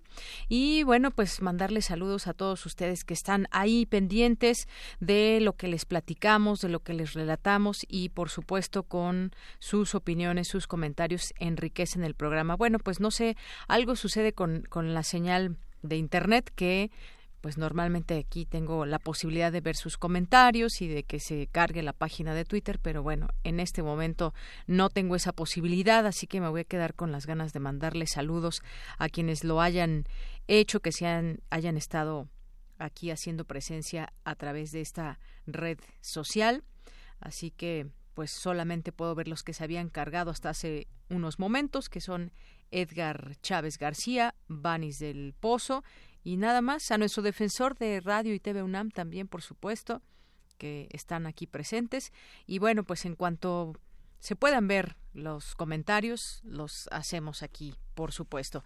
Pero por lo pronto vamos a continuar con mi compañera Virginia Sánchez, el programa Universitario de Estudios sobre la Ciudad presentó la plataforma Ciudad 68. Adelante, Vicky, muy buenas tardes. De Yanira Auditorio de Prisma RU, muy buenas tardes. El Programa Universitario de Estudios sobre la Ciudad ha lanzado la plataforma Ciudad 68, una plataforma web de georreferencias de los sitios icónicos del movimiento estudiantil y la décima novena Olimpiada en la Ciudad de México. Durante la presentación, Javier Delgado, director del PUEC, señaló la importancia de esta plataforma al abordar la espacialidad de este proceso histórico que desde esa perspectiva no se ha trabajado y a través de mapas narrativos se intenta hacer una interpretación, una narración, una perspectiva de lo que pasó, dónde pasó y cómo pasó. Algo que dijo permite aproximarse a los hechos más allá del espacio concreto a través de una combinación narrativa con instrumentos de la informática. Por su parte, Mercy Sandoval, responsable de este proyecto, resaltó que esta iniciativa de la plataforma Ciudad 68 permite a través de la cartografía vislumbrar espacialmente el movimiento estudiantil del 68 y a los Juegos Olímpicos, procesos que aunque parecieran opuestos, se complementan y generan un cambio en la Ciudad de México, que pueden definirse de tres maneras. Escuchémosla. Primero, en primer lugar, cuando se convierte en sede olímpica en el año 1963, con Adolfo López Mateos, comienzan unos impresionantes trabajos en la agencia urbana por generar estos nuevos recintos, espacios olímpicos para llevar a cabo las Olimpiadas. Después, la ciudad se convirtió en una fiesta en la Olimpiada. ¿no? Tenemos nuevas rutas, tenemos nuevos espacios, nuevas cosas que suceden. Y posteriormente, la transformación de la ciudad, la última transformación, corresponde a después del día 27 de octubre del 68, cuando la ciudad termina después de la ceremonia de clausura, ya estaba estipulado que todos estos nuevos espacios serían utilizados por la población. Este proyecto contiene seis ejes para el movimiento estudiantil y seis para los Juegos Olímpicos, que a continuación detalla Sandoval. El primero es este de interacción movimiento-estado, también las escuelas involucradas, la protesta y la toma de las calles, las pequeñas y las álgidas manifestaciones del movimiento en, en, la toma de las calles. ¿no? Eh, festivales y brigadas culturales, huelga, entendiendo como al comité, al Consejo Nacional de Huelga como el órgano rector de, de las decisiones del movimiento. Por último, en esta parte del movimiento, los puntos más álgidos de represión también los mapeamos y por el lado de la Olimpiada hemos revisado la llegada del Juego Olímpico, las Olimpiadas, dónde se llevaron a cabo, qué días, específicamente los recintos que se abrieron, las grandes y magnas construcciones olímpicas, las vialidades que se construyeron y las adaptaciones que es para conocer esta plataforma Ciudad 68 es a través de la página del Programa Universitario de Estudios sobre la Ciudad. Hasta aquí la información. Buenas tardes. Gracias, Vicky. Muy buenas tardes. Y en el Instituto de Astronomía tiene lugar el Congreso Internacional El despertar de la vocación científica en las niñas. Adelante, Dulce García. Deyanira, te saludo con mucho gusto a ti al auditorio de Prisma RU. Vivimos en una sociedad que a lo largo de su historia ha ido acumulando desigualdades y falta de oportunidades bastante profundas entre los géneros, lo que se ve reflejado incluso en el contexto científico, en el que la cantidad de hombres dedicados a las ciencias es mucho mayor que la de mujeres. Así lo consideró el doctor José de Jesús González, director del Instituto de Astronomía, durante la inauguración del Congreso El despertar de la vocación científica en las niñas, que se llevó a cabo en la UNAM con la intención de comenzar a desaparecer estos sesgos. Hablar del tema es siempre una manera de estar entendiendo en lo personal y en lo general y culturalmente estos sesgos, y, o sea, no, no, no se eliminan de la noche a la mañana. Y la segunda es que además tiene un aspecto muy importante que está dirigido a la formación desde muy temprano. Eh, la ciencia es un mecanismo de, de, autoconocimiento muy importante y cuando se enfoca, digamos, desde las vocaciones desde muy pequeños, hombres y mujeres, es muy relevante. Entonces, este Congreso tiene estas dos cosas que me parece que son muy importantes. Por su parte, José Antonio Sí, director del Instituto de Matemáticas de la UNAM, dijo que México necesita crecer mucho en ciencia, lo cual podría hacerse más rápido con una mayor participación de las mujeres. Y para eso no basta con que haya muchos más hombres. La riqueza que da la diferencia de hombres y mujeres es algo fantástico. La mujer tiene otra manera de ver el mundo, tiene otra sensibilidad y eso es indispensable para que haya un, desarrollo científico y un desarrollo cultural en un país. Es el reporte de Yanira. Muy buenas tardes. Gracias, Dulce. Muy buenas tardes. Y continuamos también con la información nacional. ¿Qué ha pasado en las últimas horas con el tema eh, del agua, con el tema del aeropuerto? Bueno, por lo pronto en el tema del agua se inició ya la distribución de pipas en alcaldías que ya se quedaron sin agua. Para hacer frente a esta, este megacorte del suministro de agua, autoridades locales y federales proveerán 1.286 pipas para atender la demanda de los ciudadanos. Eh, y aquí pues se da el número de pipas por alcaldías. Capotzalco distribuirá agua mediante 84 pipas, Venustiano Carranza con 41, Álvaro Obregón con 40, Benito Juárez 39, Tláhuac 38, Miguel Hidalgo con 36, Iztacalco con 35, Coyoacán con 24, Coajimalpa con 17 y Magdalena Contreras con 16, que estarán, bueno, pues en unos en distintos trayectos eh, de un lugar a otro tratando de hacer frente este corte de suministro de agua. El SACMEX destacó que las medidas de prevención de la gente para almacenar y cuidar el agua, así como el incremento del número eh, y el operativo especial de pipas gratuitas, aseguran el abasto a escuelas, a hospitales, reclusorios, asilos, comedores comunitarios y el apoyo a colonias con grave escasez. Bueno, por lo pronto, una de las medidas en las escuelas fue optar por no tener clases a partir del día de hoy. Y bueno, en el caso del aeropuerto, seguimos viendo el comportamiento del, del peso frente al dólar. Eh, estaba hasta hace seis horas en 20 pesos con 55 centavos que ha subido entre ayer y hoy. Y también han pasado otras cosas como pues los empresarios con contratos en el aeropuerto se reunieron con el presidente electo López Obrador. Entre ellos la empresa ICA y Hermes se reunieron esta mañana.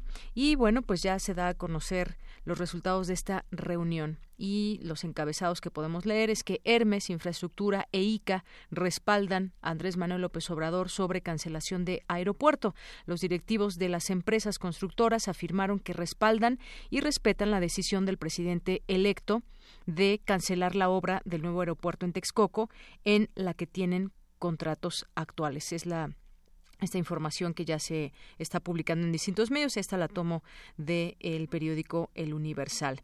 Y bueno, tras esta reunión es lo que dicen los eh, los empresarios. Este encuentro, que fue además un encuentro privado ahí en la Casa de Transición, eh, donde estuvieron los directivos de estas dos empresas, dijeron que van a apoyar esta decisión del gobierno, van a trabajar por la infraestructura de este país y van a apoyar al presidente electo y al gobierno entrante y eso es lo que van a hacer, lo dijo al término de esta reunión y que la decisión es del gobierno entrante y le van a respetar y hacer todo conforme a derecho.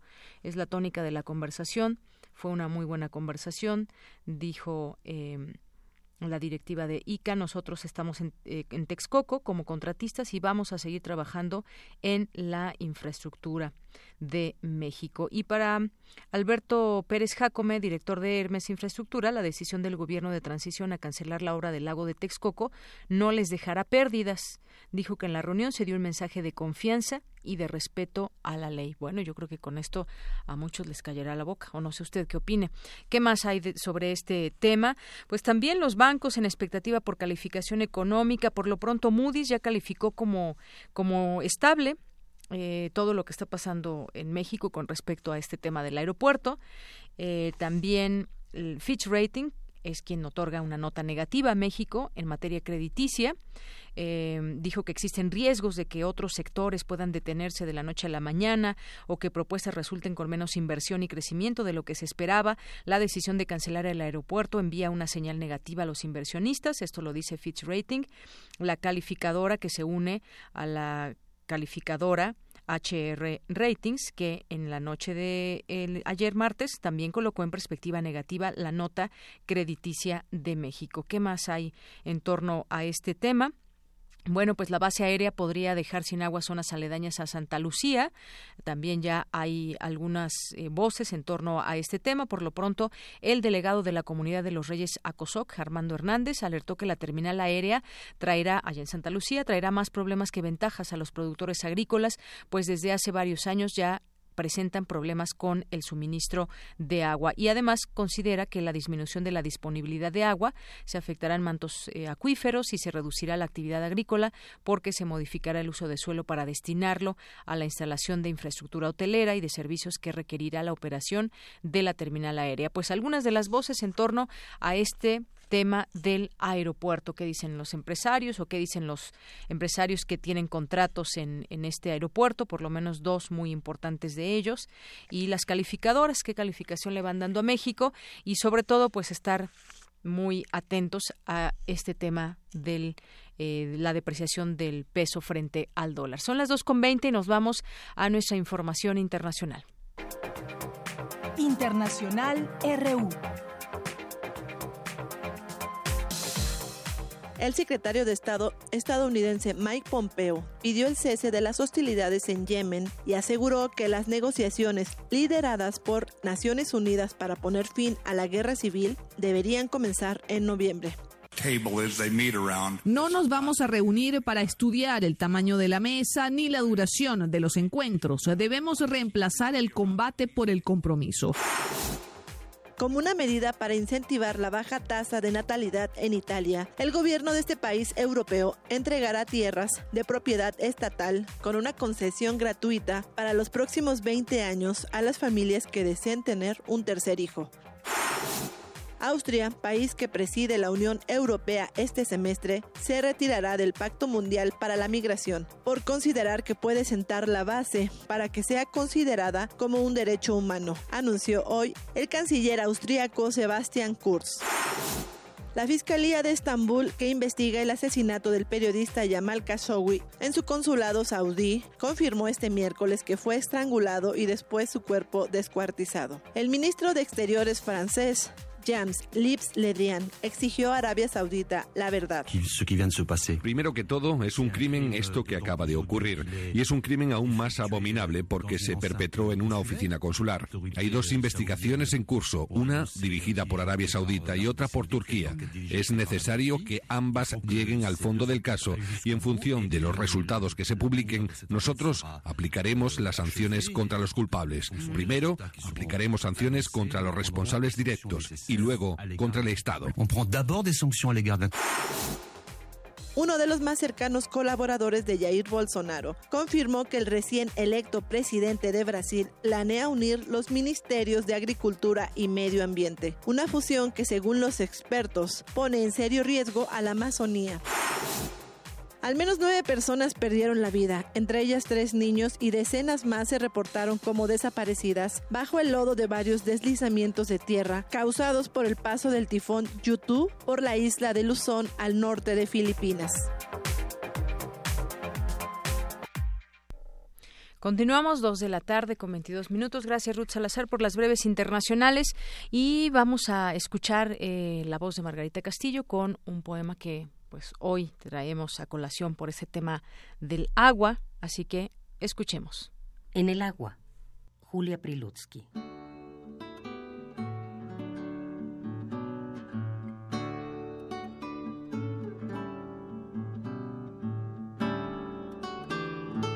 En el agua emposada te apareces.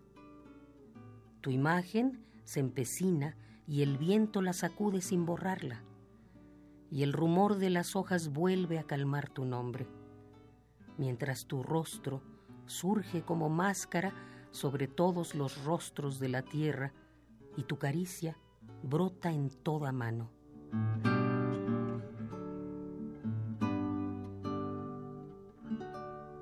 Perfiles desgarrados en el agua tiritan. ¿Cómo llamarte ahora? ¿Con qué nombre? Muerto de toda muerte, sonrisa desterrada, inviolado temblor que se desliza, si ya no queda nada más que arena. ¿Cómo nombrarte si ya no queda nada más que cielo sobre el dormido estanque donde voy rastreando qué queda de tu vida y de la mía? cómo calmar tu réplica perdida, tu lapidado corazón en llamas, tu aventada ceniza, tu amor que no fue entero ni entregado, la no ardida pasión, no devorada, la piel que ya no existe, el detenido impulso de la sangre y la petrificada melodía de tu voz sin matices.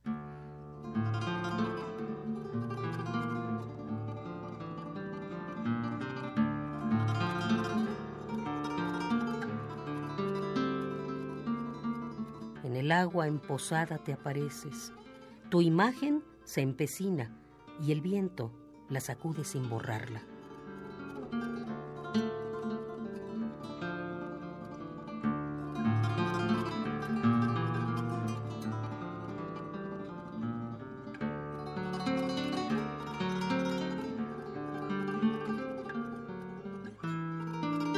En el agua, Julia Prilutsky.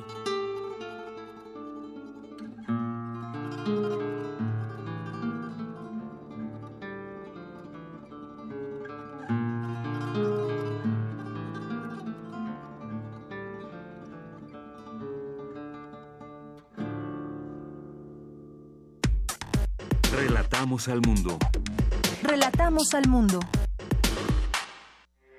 Porque tu opinión es importante, síguenos en nuestras redes sociales, en Facebook como Prisma RU y en Twitter como arroba PrismaRU.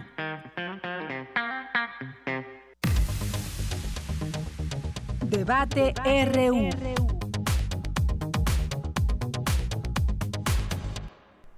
Bien, continuamos dos de la tarde con 26 minutos. Me da mucho gusto que sigan con nosotros a través de la frecuencia 96.dfm, 96.1 y en www.radio.unam.mx. Pues este tema que les habíamos dicho al inicio del programa tiene que ver con células madre. ¿Han escuchado qué son las células madre? ¿Por qué las debemos preservar? Eh, ¿Por qué es un tratamiento que es muy costoso? Quieren saber todo sobre este tema, pues ya tenemos aquí a nuestros invitados, que primero les presento a, la doctora María Antonieta Chávez, que es egresada de la Facultad de Estudios Superiores Zaragoza. Posteriormente realizó maestría en Ciencias de la Facultad de Ciencias, así como un doctorado en Investigación Biomédica Básica en la Facultad de Medicina. Doctora, bienvenida. Muchas gracias, buenas tardes. También está con nosotros el doctor Héctor Mayani Viveros, es egresado de la Facultad de Ciencias de la UNAM, con maestría en Biología Celular por esa misma institución y doctorado en biomédica por la Universidad de Alberta en Canadá. ¿Qué tal, doctor? Bienvenido. Buenas tardes, gracias. Bueno, pues este es un tema interesante, pero ¿qué tanto sabemos eh, quienes nos están escuchando, nosotros, eh, la gente común y corriente, qué sabemos de las células madre o qué quisiéramos eh, conocer, dado que hemos visto también que pues de un tiempo a la fecha se ha vendido esta idea de que preservar las células madre puede llevarnos a un buen puerto en el tema de la salud. Pero cómo vamos a empezar desde el inicio. ¿Qué son las células madre? ¿Por qué se deben preservar o no? Doctora. Bueno, pues en realidad el término células madre es un término muy amplio que abarca una gran población y diversidad de tipos celulares que tienen características específicas. Siendo muy concreta, las células madre son células que cuando se dividen dan origen a una célula igualita a ella, por lo menos a una célula igualita a ella, y además son capaces de generar diferentes linajes celulares pero es muy importante tener en cuenta que a lo largo del desarrollo, tanto embrionario como en la etapa adulta, existen diferentes tipos de células madre. O sea que decir célula madre no implica un solo tipo de célula madre y no una célula madre cura todas las enfermedades. Una célula madre de un tejido no es igual a, una, a otra célula madre de otro tejido y una célula madre que se obtiene de un estado puntual del desarrollo embrionario no es igual a una célula madre que se obtiene de un sujeto adulto. Sinceramente, el término célula madre abarca muchas áreas del conocimiento y en relación a la aplicación es en donde ahora tenemos que tener cuidado porque efectivamente está muy mal empleado el término y el uso de las células madre, que siendo muy estricta también, no se llaman células madre, sino científicamente y la forma correcta de llamarlas son células troncales. Células troncales, muy bien. Eh, entonces tenemos diferentes tipos de células que son importantes para pues nuestra vida cotidiana, nuestra salud diaria, estas células que son responsables de, de mantener nuestros cuerpos en funcionamiento, eh, para hacer que nuestro corazón lata, para que nuestro organismo vaya funcione. ¿Cuál es la función especial de estas eh, de estas células de las cuales vamos a llamar eh, células troncales, que es digamos la manera correcta como usted nos explica? ¿Cuál es digamos esta esta función específica de las células troncales, doctor? Bueno, las células troncales tienen diferentes funciones dependiendo, como ya dijo la doctora Chávez, en qué etapa del desarrollo se encuentran. Eh, las células troncales durante el periodo de desarrollo tienen como principal función el generar nuevas células para que los distintos tejidos de nuestro cuerpo y, los distintos órganos de nuestro cuerpo se desarrollen.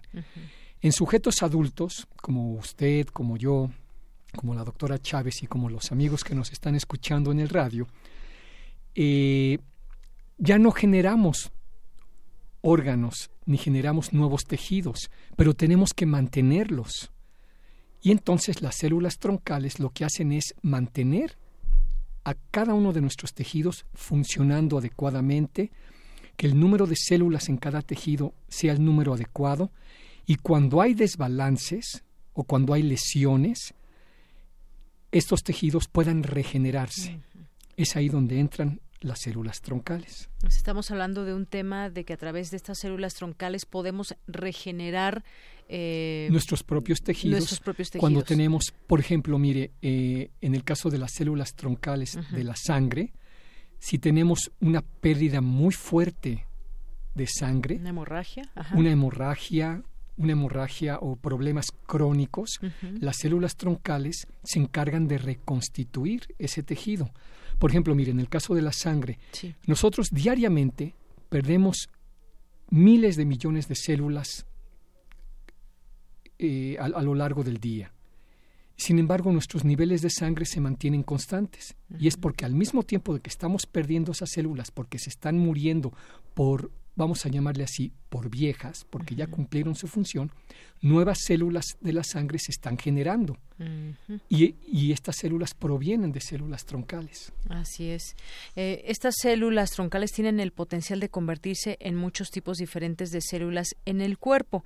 Ahora, eh, las células madre o estas células troncales, nos decían, se diferencian de las otras células en el cuerpo de, varias, eh, varias maneras. ¿Por qué ahora hay una, digamos, una tendencia, o no sé si decirlo eh, sea correctamente el término, pero de un tiempo a la fecha han surgido pues una serie de empresas o laboratorios que nos dicen hay que preservar estas células porque te pueden servir en un futuro para tratar ciertas enfermedades o justamente regenerar eh, tejidos y demás. ¿Cómo, dónde, dónde empieza esta, esta tendencia o este descubrimiento o, esta forma en que ahora podemos meternos a internet como una página que tengo en este momento abierta donde nos dice distribuidor de células de madre de células madre a domicilio Ah. Bueno, yo creo que antes de contestar específicamente este punto es necesario retomar algo que tú dijiste. Dijiste que las células madres son capaces de diferenciarse o de generar cualquier célula dentro del organismo y eso es no necesariamente cierto. Cada célula troncal de cada tejido da lugar a las células específicas de, ese tejido. El doctor Mayani mencionaba las células del tejido hematopoyético, que son el tejido sanguíneo. Esas, esas células troncales que se encuentran, viven en médula ósea, únicamente van a dar lugar a las células del tejido sanguíneo. Las células troncales que se encuentran en el cerebro únicamente van a dar lugar a células del sistema nervioso. Las células troncales de cada tejido específico van a dar lugar a células maduras y funcionales que se pierden por viejas, como dijo el doctor Mayani, o por alguna alteración, pero específicas de ese tejido. De manera que antes de pensar en una aplicación tenemos que tener claro que no todas las células madres son iguales y que una sola célula madre de un tejido imagínense el que quieran imaginarse como para usarlo en terapia, no nos va a servir para curar las enfermedades de otros tejidos, ¿no? Entonces, hay que ser muy cuidadoso en eso, este y entender que existen diferentes células troncales y que son muy específicas de cada tejido, ¿no? De hecho, hay expertos que se dedican al estudio de cada célula troncal dependiendo del tejido porque son entidades biológicas muy complejas.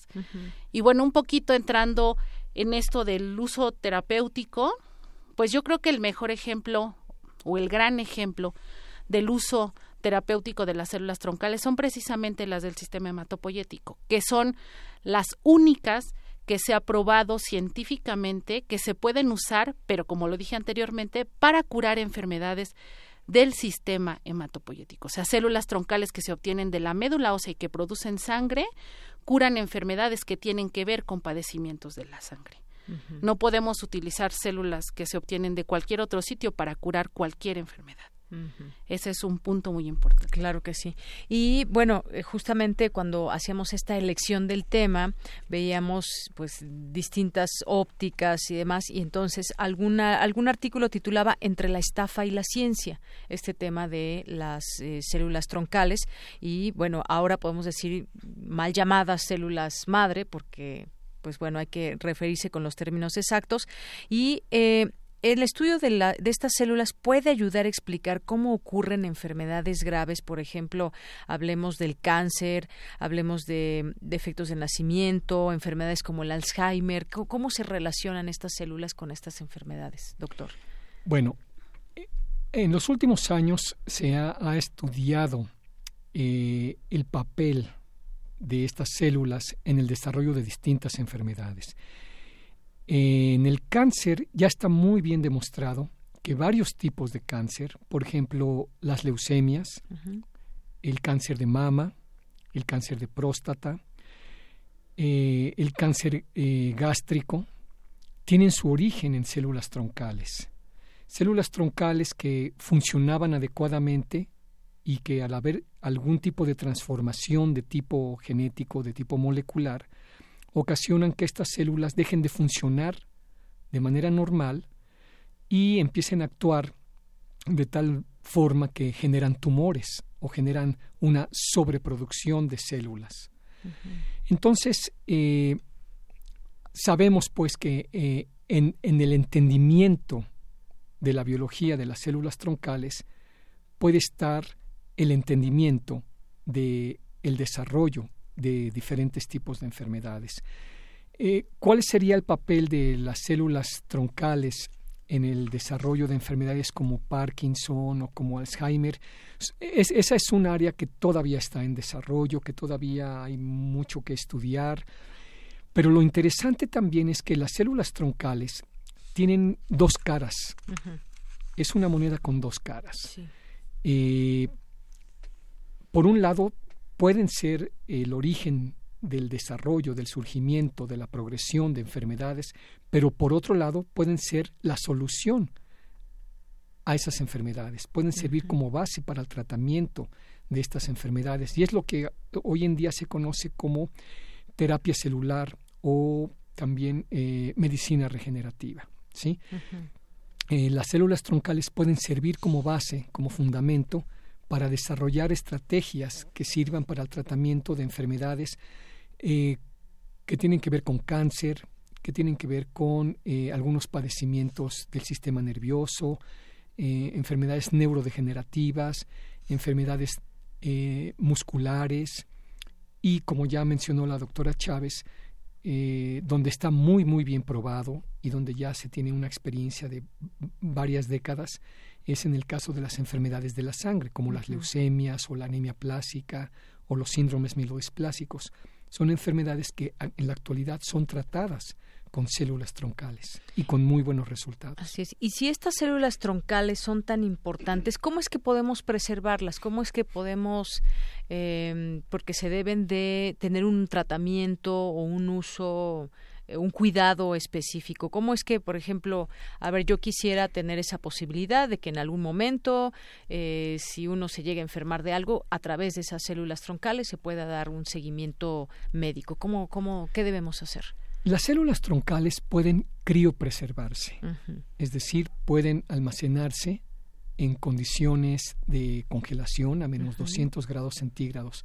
Ahora, esto se sabe muy bien para las células troncales del sistema hematopoyético, las células troncales que dan origen a la sangre. Y a estas las podemos encontrar en la médula ósea o en la sangre periférica en circulación o en la sangre de cordón umbilical. Entonces, almacenar estas células, criopreservarlas, conservarlas, es una muy buena idea. Eh, hoy en día hay bancos de sangre de cordón umbilical, tanto públicos como privados, que pueden ofrecer esa opción pero hay que tener mucho cuidado porque eh, la regulación que existe actualmente vigila muy bien a los bancos públicos, pero es muy laxa con los bancos privados. Entonces, como mencionó hace un momento la doctora Chávez, debemos de tener mucho cuidado cuando se habla de células troncales, de qué tipo de células estamos hablando y cuáles son las condiciones en las que se obtienen y se almacenan, porque son muy específicas y no es como guardar una paleta helada en el congelador de nuestra casa. Tiene que ser una temperatura muy específica. Muy específica, sí. Mira, un refrigerador en nuestra casa, el congelador, está más o menos a menos 20 grados centígrados. Menos 10, menos 20 grados centígrados. Las células troncales se tienen que almacenar a menos 200 grados centígrados. Y no se almacenan en un congelador común y corriente, se almacenan en un tanque especial con nitrógeno líquido eh, y pues esas condiciones no las tiene cualquier tipo de, empresa. Por eso debemos ser muy cuidadosos. Y pues eso también cuesta, ¿no? Por eso no bueno, si se hace de manera privada, sí cuesta. Si se hace de manera pública, no cuesta. La persona dona al banco público esa sangre y se almacena sin ningún costo para esa persona. Pero esa sangre ya entonces va a estar a disposición de quien la pueda necesitar. Así es. Y bueno, entonces estas células eh, troncales que se deben de guardar o de preservar tienen que ser células de nosotros mismos o puede ser un tratamiento que con otras células se utilicen en otro paciente o tienen que ser de nosotros nada más estas células? Actualmente la mayor parte del uso de estas células es de una persona que es de, un recién nacido, se obtienen las células y son utilizadas para otra persona. Para Eso llamamos persona. trasplantes de tipo aldogénico. La mayoría de los que se han hecho en la actualidad son de ese tipo. Muy bien, ahorita seguimos platicando de este tema. Antes también les quiero presentar a la doctora María de Jesús Medina Arellano. Ella es doctora en bioética y jurisprudencia médica por la Universidad de Manchester, Reino Unido, y actualmente es investigadora en el Instituto de Investigaciones Jurídicas. Doctora, bienvenida. Buenas tardes. Muchas gracias, gracias por la invitación. Bueno, pues también este tema es importante, el tema que tiene que ver con la jurisprudencia médica, eh, porque pues estamos hablando, decíamos, eh, de hospitales o públicos o también empresas privadas que puedan preservar estas células troncales y que puede costar hasta 300 mil dólares, leía por aquí entre muchos de los precios que hay, eh, o tratamientos que son muy caros. Y bueno, justamente fue una de las dudas que teníamos, ¿cómo, cómo se rige también todo esto dentro de la jurisprudencia médica? Bueno, muchas gracias. Sí, eh, en principio muy importante establecer el término de jurisprudencia médica porque luego en nuestro país es un es un área dentro de la investigación jurídica que cobra más relevancia que que nunca, vaya, voy a decirlo así, porque son áreas un poco descuidadas por el derecho positivo vigente, porque precisamente tenemos sí lineamientos, tenemos reglas, pero para cuestiones generales en materia de investigación y también hay reglamentos en materia del uso de células, tejidos y cadáveres, por ejemplo, que derivan de la Ley General de Salud, pero que poco se ha hecho para tener normas oficiales más específicas para, para la complejidad que implica eh, la ciencia de las células troncales hoy en día de, de quienes precisamente eh, nos acompañan aquí científicas y científicos de los que precisamente he aprendido muchísimo para que desde las políticas públicas y el derecho podamos tener regulación más específica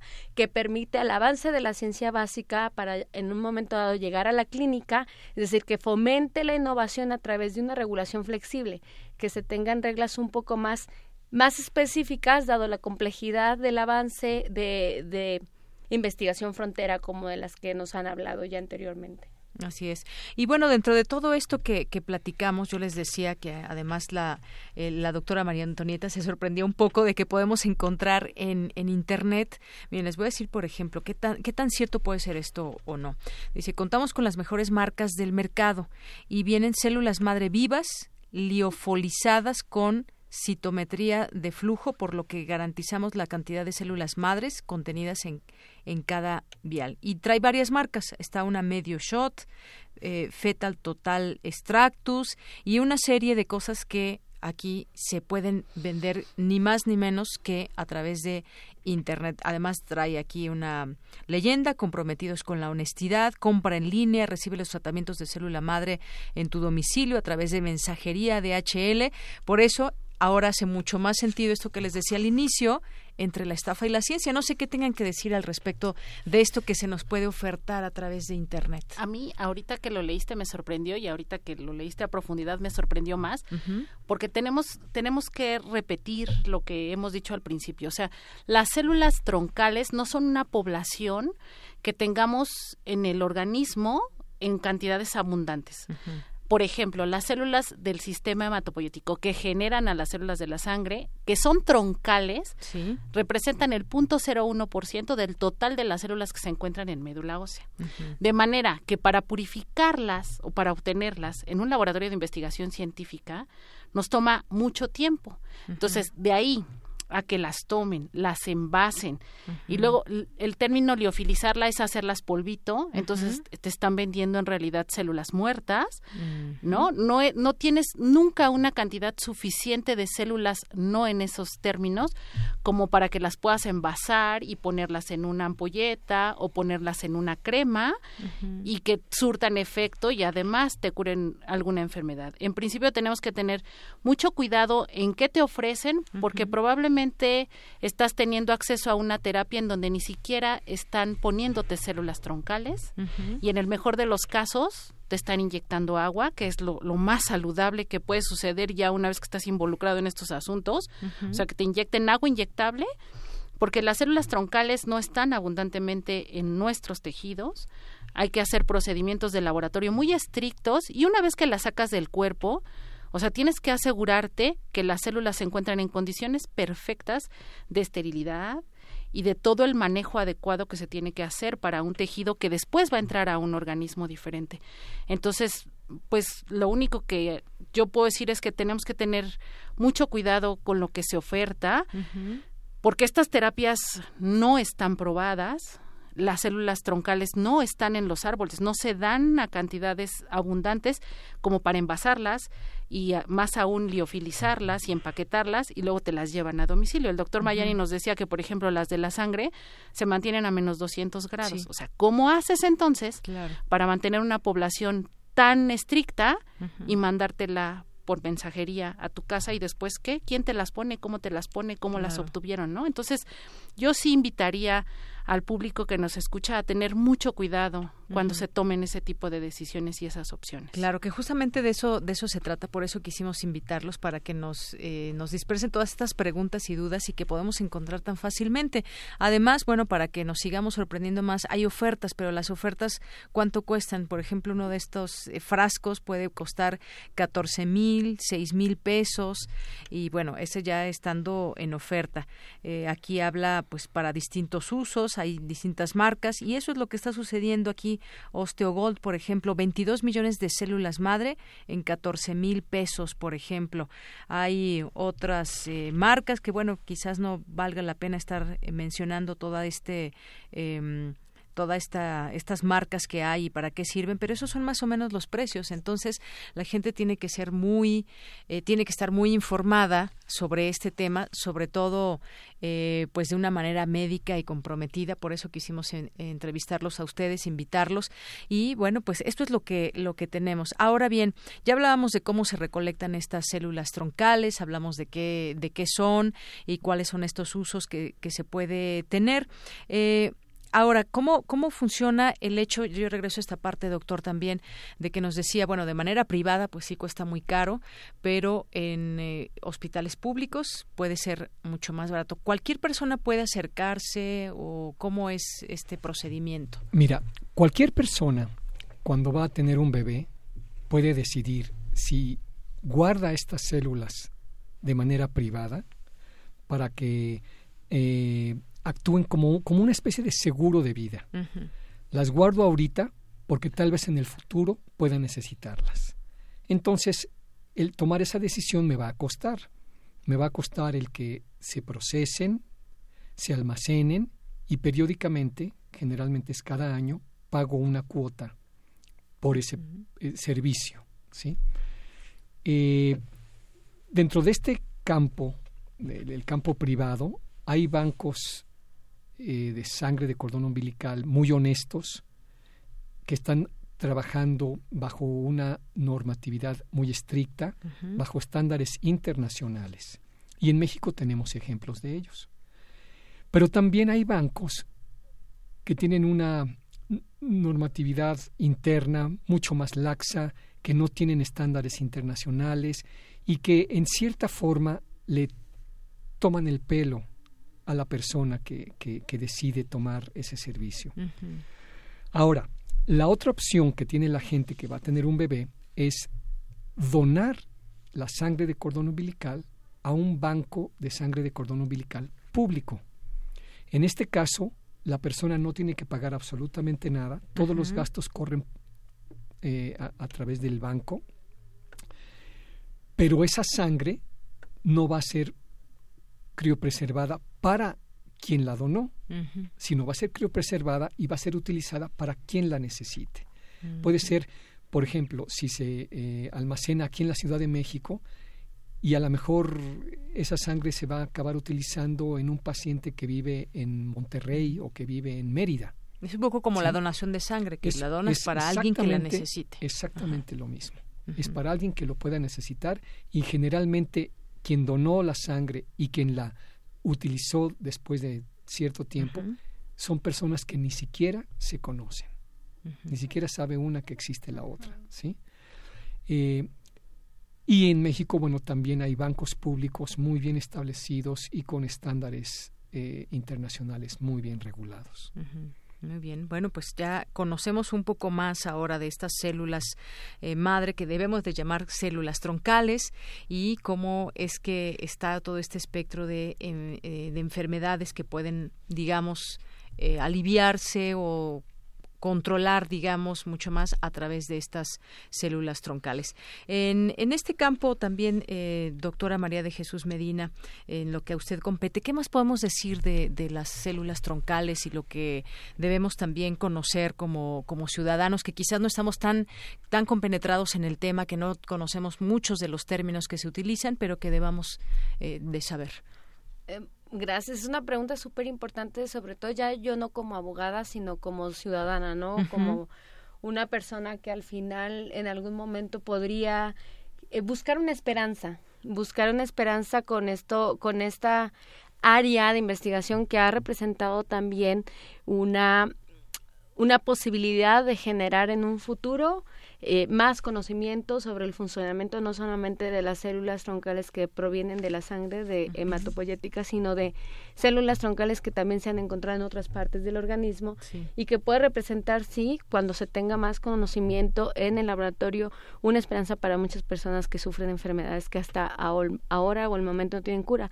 Y como ciudadana, pues mi compromiso es siempre estar eh, compartiendo este conocimiento con las personas, sobre todo que son más vulnerables, que son aquellas que están sufriendo estas enfermedades que hasta el momento no se tiene ninguna cura y, y que se informen y que se alleguen del conocimiento más certero. Y también hay un compromiso por parte de quienes hacen ciencia básica y es y es el a quienes a quienes tengo aquí conmigo a la doctora Antonia Chávez, al doctor Héctor Mayani, de que acerquen la ciencia básica a la sociedad la divulgación científica en este sentido es muy importante y cómo divulgamos la ciencia para que la gente precisamente tome las mejores decisiones en un espacio de libertad y con la mayor información posible y que sea asequible. Y esto en cuanto a la transformación que tiene, por eso tenemos esta, esta comunicación de la ciencia entre la estafa y, y lo que es. Es muy importante entre la estafa y la lo que es verdad pero en la ciencia. Eh, y ha sido un trabajo muy importante porque creo que muchas personas han accedido a este material de una manera que se pueda entender y la verdad y lo que está por conocerse y lo que se puede hacer de momento es importante que llegue a todo. Como abogados, como alguien que podemos tener alguna influencia en la política pública que se hace, también es importante conocerlo porque pareciera que algunas veces las decisiones en política pública y en regulación también se hacen sin conocimiento científico sin el acercamiento que deben de, tener a quienes están precisamente en el laboratorio y quienes están en el ámbito clínico para saber qué sí se puede regular, qué sí se puede hacer como una política pública antes de que se oferte nada más porque es del ámbito privado sin ninguna regla, sin ningún control, sin ninguna regulación. Cuando tenemos eso tenemos pues abuso a los consumidores, y en este caso a los consumidores que son personas ya de por sí vulnerables por los padecimientos que están sufriendo. Y vaya, alguien, la pregunta ética que puedo hacer también desde la bioética dice es, bueno, si hasta el momento la ciencia no te da una solución y lo que buscas es esperanza, ¿será ético prohibir o impedir la búsqueda de la esperanza? Pero también esa esperanza se debe de, de buscar con conocimiento fiable. Es decir, a lo mejor algunas veces tenemos problemas en reclutar pacientes para ensayos clínicos y esta esperanza se puede obtener a través de pues el ingreso a ensayos clínicos controlados para todas estas personas que al final saben que es muy importante que de momento puede ser que no se beneficien, pero estarán beneficiando en algún momento a otras personas y no serán objeto de precisamente explotación de la esperanza que están buscando. Así es. Y creo que es eso muy importante no señalarlo. Y, y ser pues muy enfática que las comisiones de salud, tanto en la Cámara de Diputados y en la de Senadores, tendrán el gran reto ahora que hablamos de transformaciones, de acercarse más a quienes están en el ámbito de la generación de conocimiento en ciencia básica y su posible aplicación en el ámbito clínico para crear normas más flexibles que no prohíban que no limiten la investigación, que si tenemos normas mucho más flexibles para avanzar en este ámbito, tendremos al final conocimiento que pueda ayudar y aliviar el sufrimiento humano. Por supuesto, bueno, pues muy muy importante, muy interesante todo esto que nos dice doctora. Por lo tanto, también, por lo pronto sigue la investigación y debemos esas investigaciones que surgen seguirlas divulgando y también en la sociedad, pues poder acercarnos a todos estos temas que pues pueden están insertos en nuestra vida cotidiana. En algún momento nos enfermamos de algo, no sabemos el día de mañana de qué podamos estar enfermos, pero también conocer cuáles son estos eh, desde la ciencia, cómo darle alivio a estos eh, padecimientos. ¿Algo que quieran agregar antes de despedirnos, doctores? Yo quisiera agregar algo que me parece que es importante en cuanto a la información que se le brinda al público. En México existe una organización constituida por científicos, científicos muy, muy serios, que han dedicado o que dedican su vida académica, su vida profesional al estudio de las células troncales. Esta organización se llama Sociedad Mexicana para la Investigación en Células Troncales. Su, nombre en cortito, sus siglas son es SOMICET. Eh, actualmente la doctora Chávez es la presidenta de esta sociedad. Eh, tanto la doctora Medina como, como un servidor somos miembros de esta sociedad, pero somos en realidad eh, eh, muchos más. Hay investigadores en la UNAM, investigadores en el CIMBESTAF, investigadores en el Instituto Mexicano del Seguro Social, investigadores en universidades de provincia, en institutos nacionales de salud. Eh, somos muchos investigadores haciendo investigación sobre células troncales, células troncales de diferentes tipos, de diferentes tejidos, algunas son células troncales de, animales, algunas son de humanos, pero todos estamos enfocados a entender la biología de estas células y a buscar la manera cómo podemos utilizar este conocimiento para el beneficio médico de la sociedad. Entonces, la gente, el público, tiene que acercarse a fuentes confiables, porque fuentes hay muchas. Y tú acabas de mencionar una que acabas de ver en, en, Internet. Internet al azar y que además... Al azar, y como esa, hay muchísimas más. La gente tiene que aprender a discriminar entre lo confiable y lo no confiable. No es fácil para quien no es especialista en el tema, pero entonces por eso es bueno que se acerquen a la gente que conoce para que tengan asesoría y para que puedan eh, eh, tener mayor conocimiento de, este tema. Así es. Bueno, pues ya casi nos vamos. Nos llegó una pregunta. Una persona no quiso dejar su nombre. Nos dice que por qué la Secretaría de Salud permite la venta de células troncales falsas. ¿Hay regulaciones? Ok, creo que estaba para mí. sí. Eh, en principio, eh, tengo que decir, esto es parte de la investigación que he llevado a cabo, es parte de la línea de investigación de una servidora, es la más importante y con la que más convicción tengo. Desde hace muchos años he insistido en que el órgano encargado dentro de la Secretaría de Salud para llevar a cabo una revisión y supervisión sanitaria en este tema es COFEPRIS. Y desafortunadamente también hay eh, reporte en la literatura que esta agencia reguladora se ve rebasada por las funciones que tiene que llevar a cabo no solamente en este, sino en muchos temas que tienen que ver con la vigilancia sanitaria.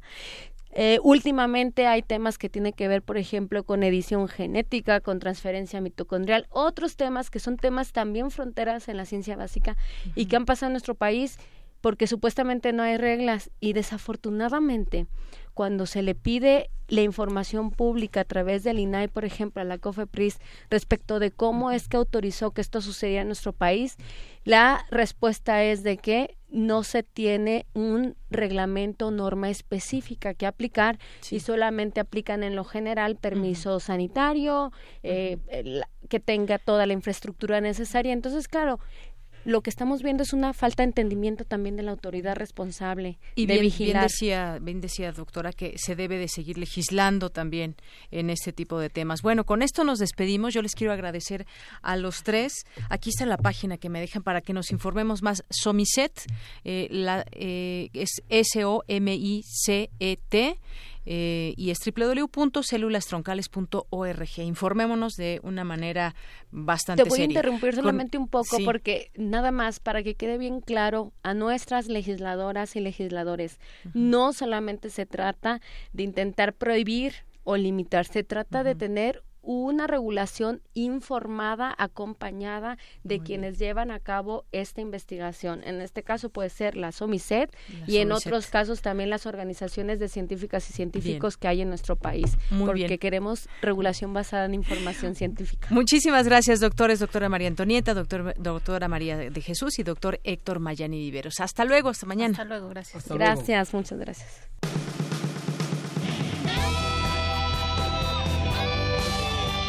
Prisma RU. Relatamos al mundo.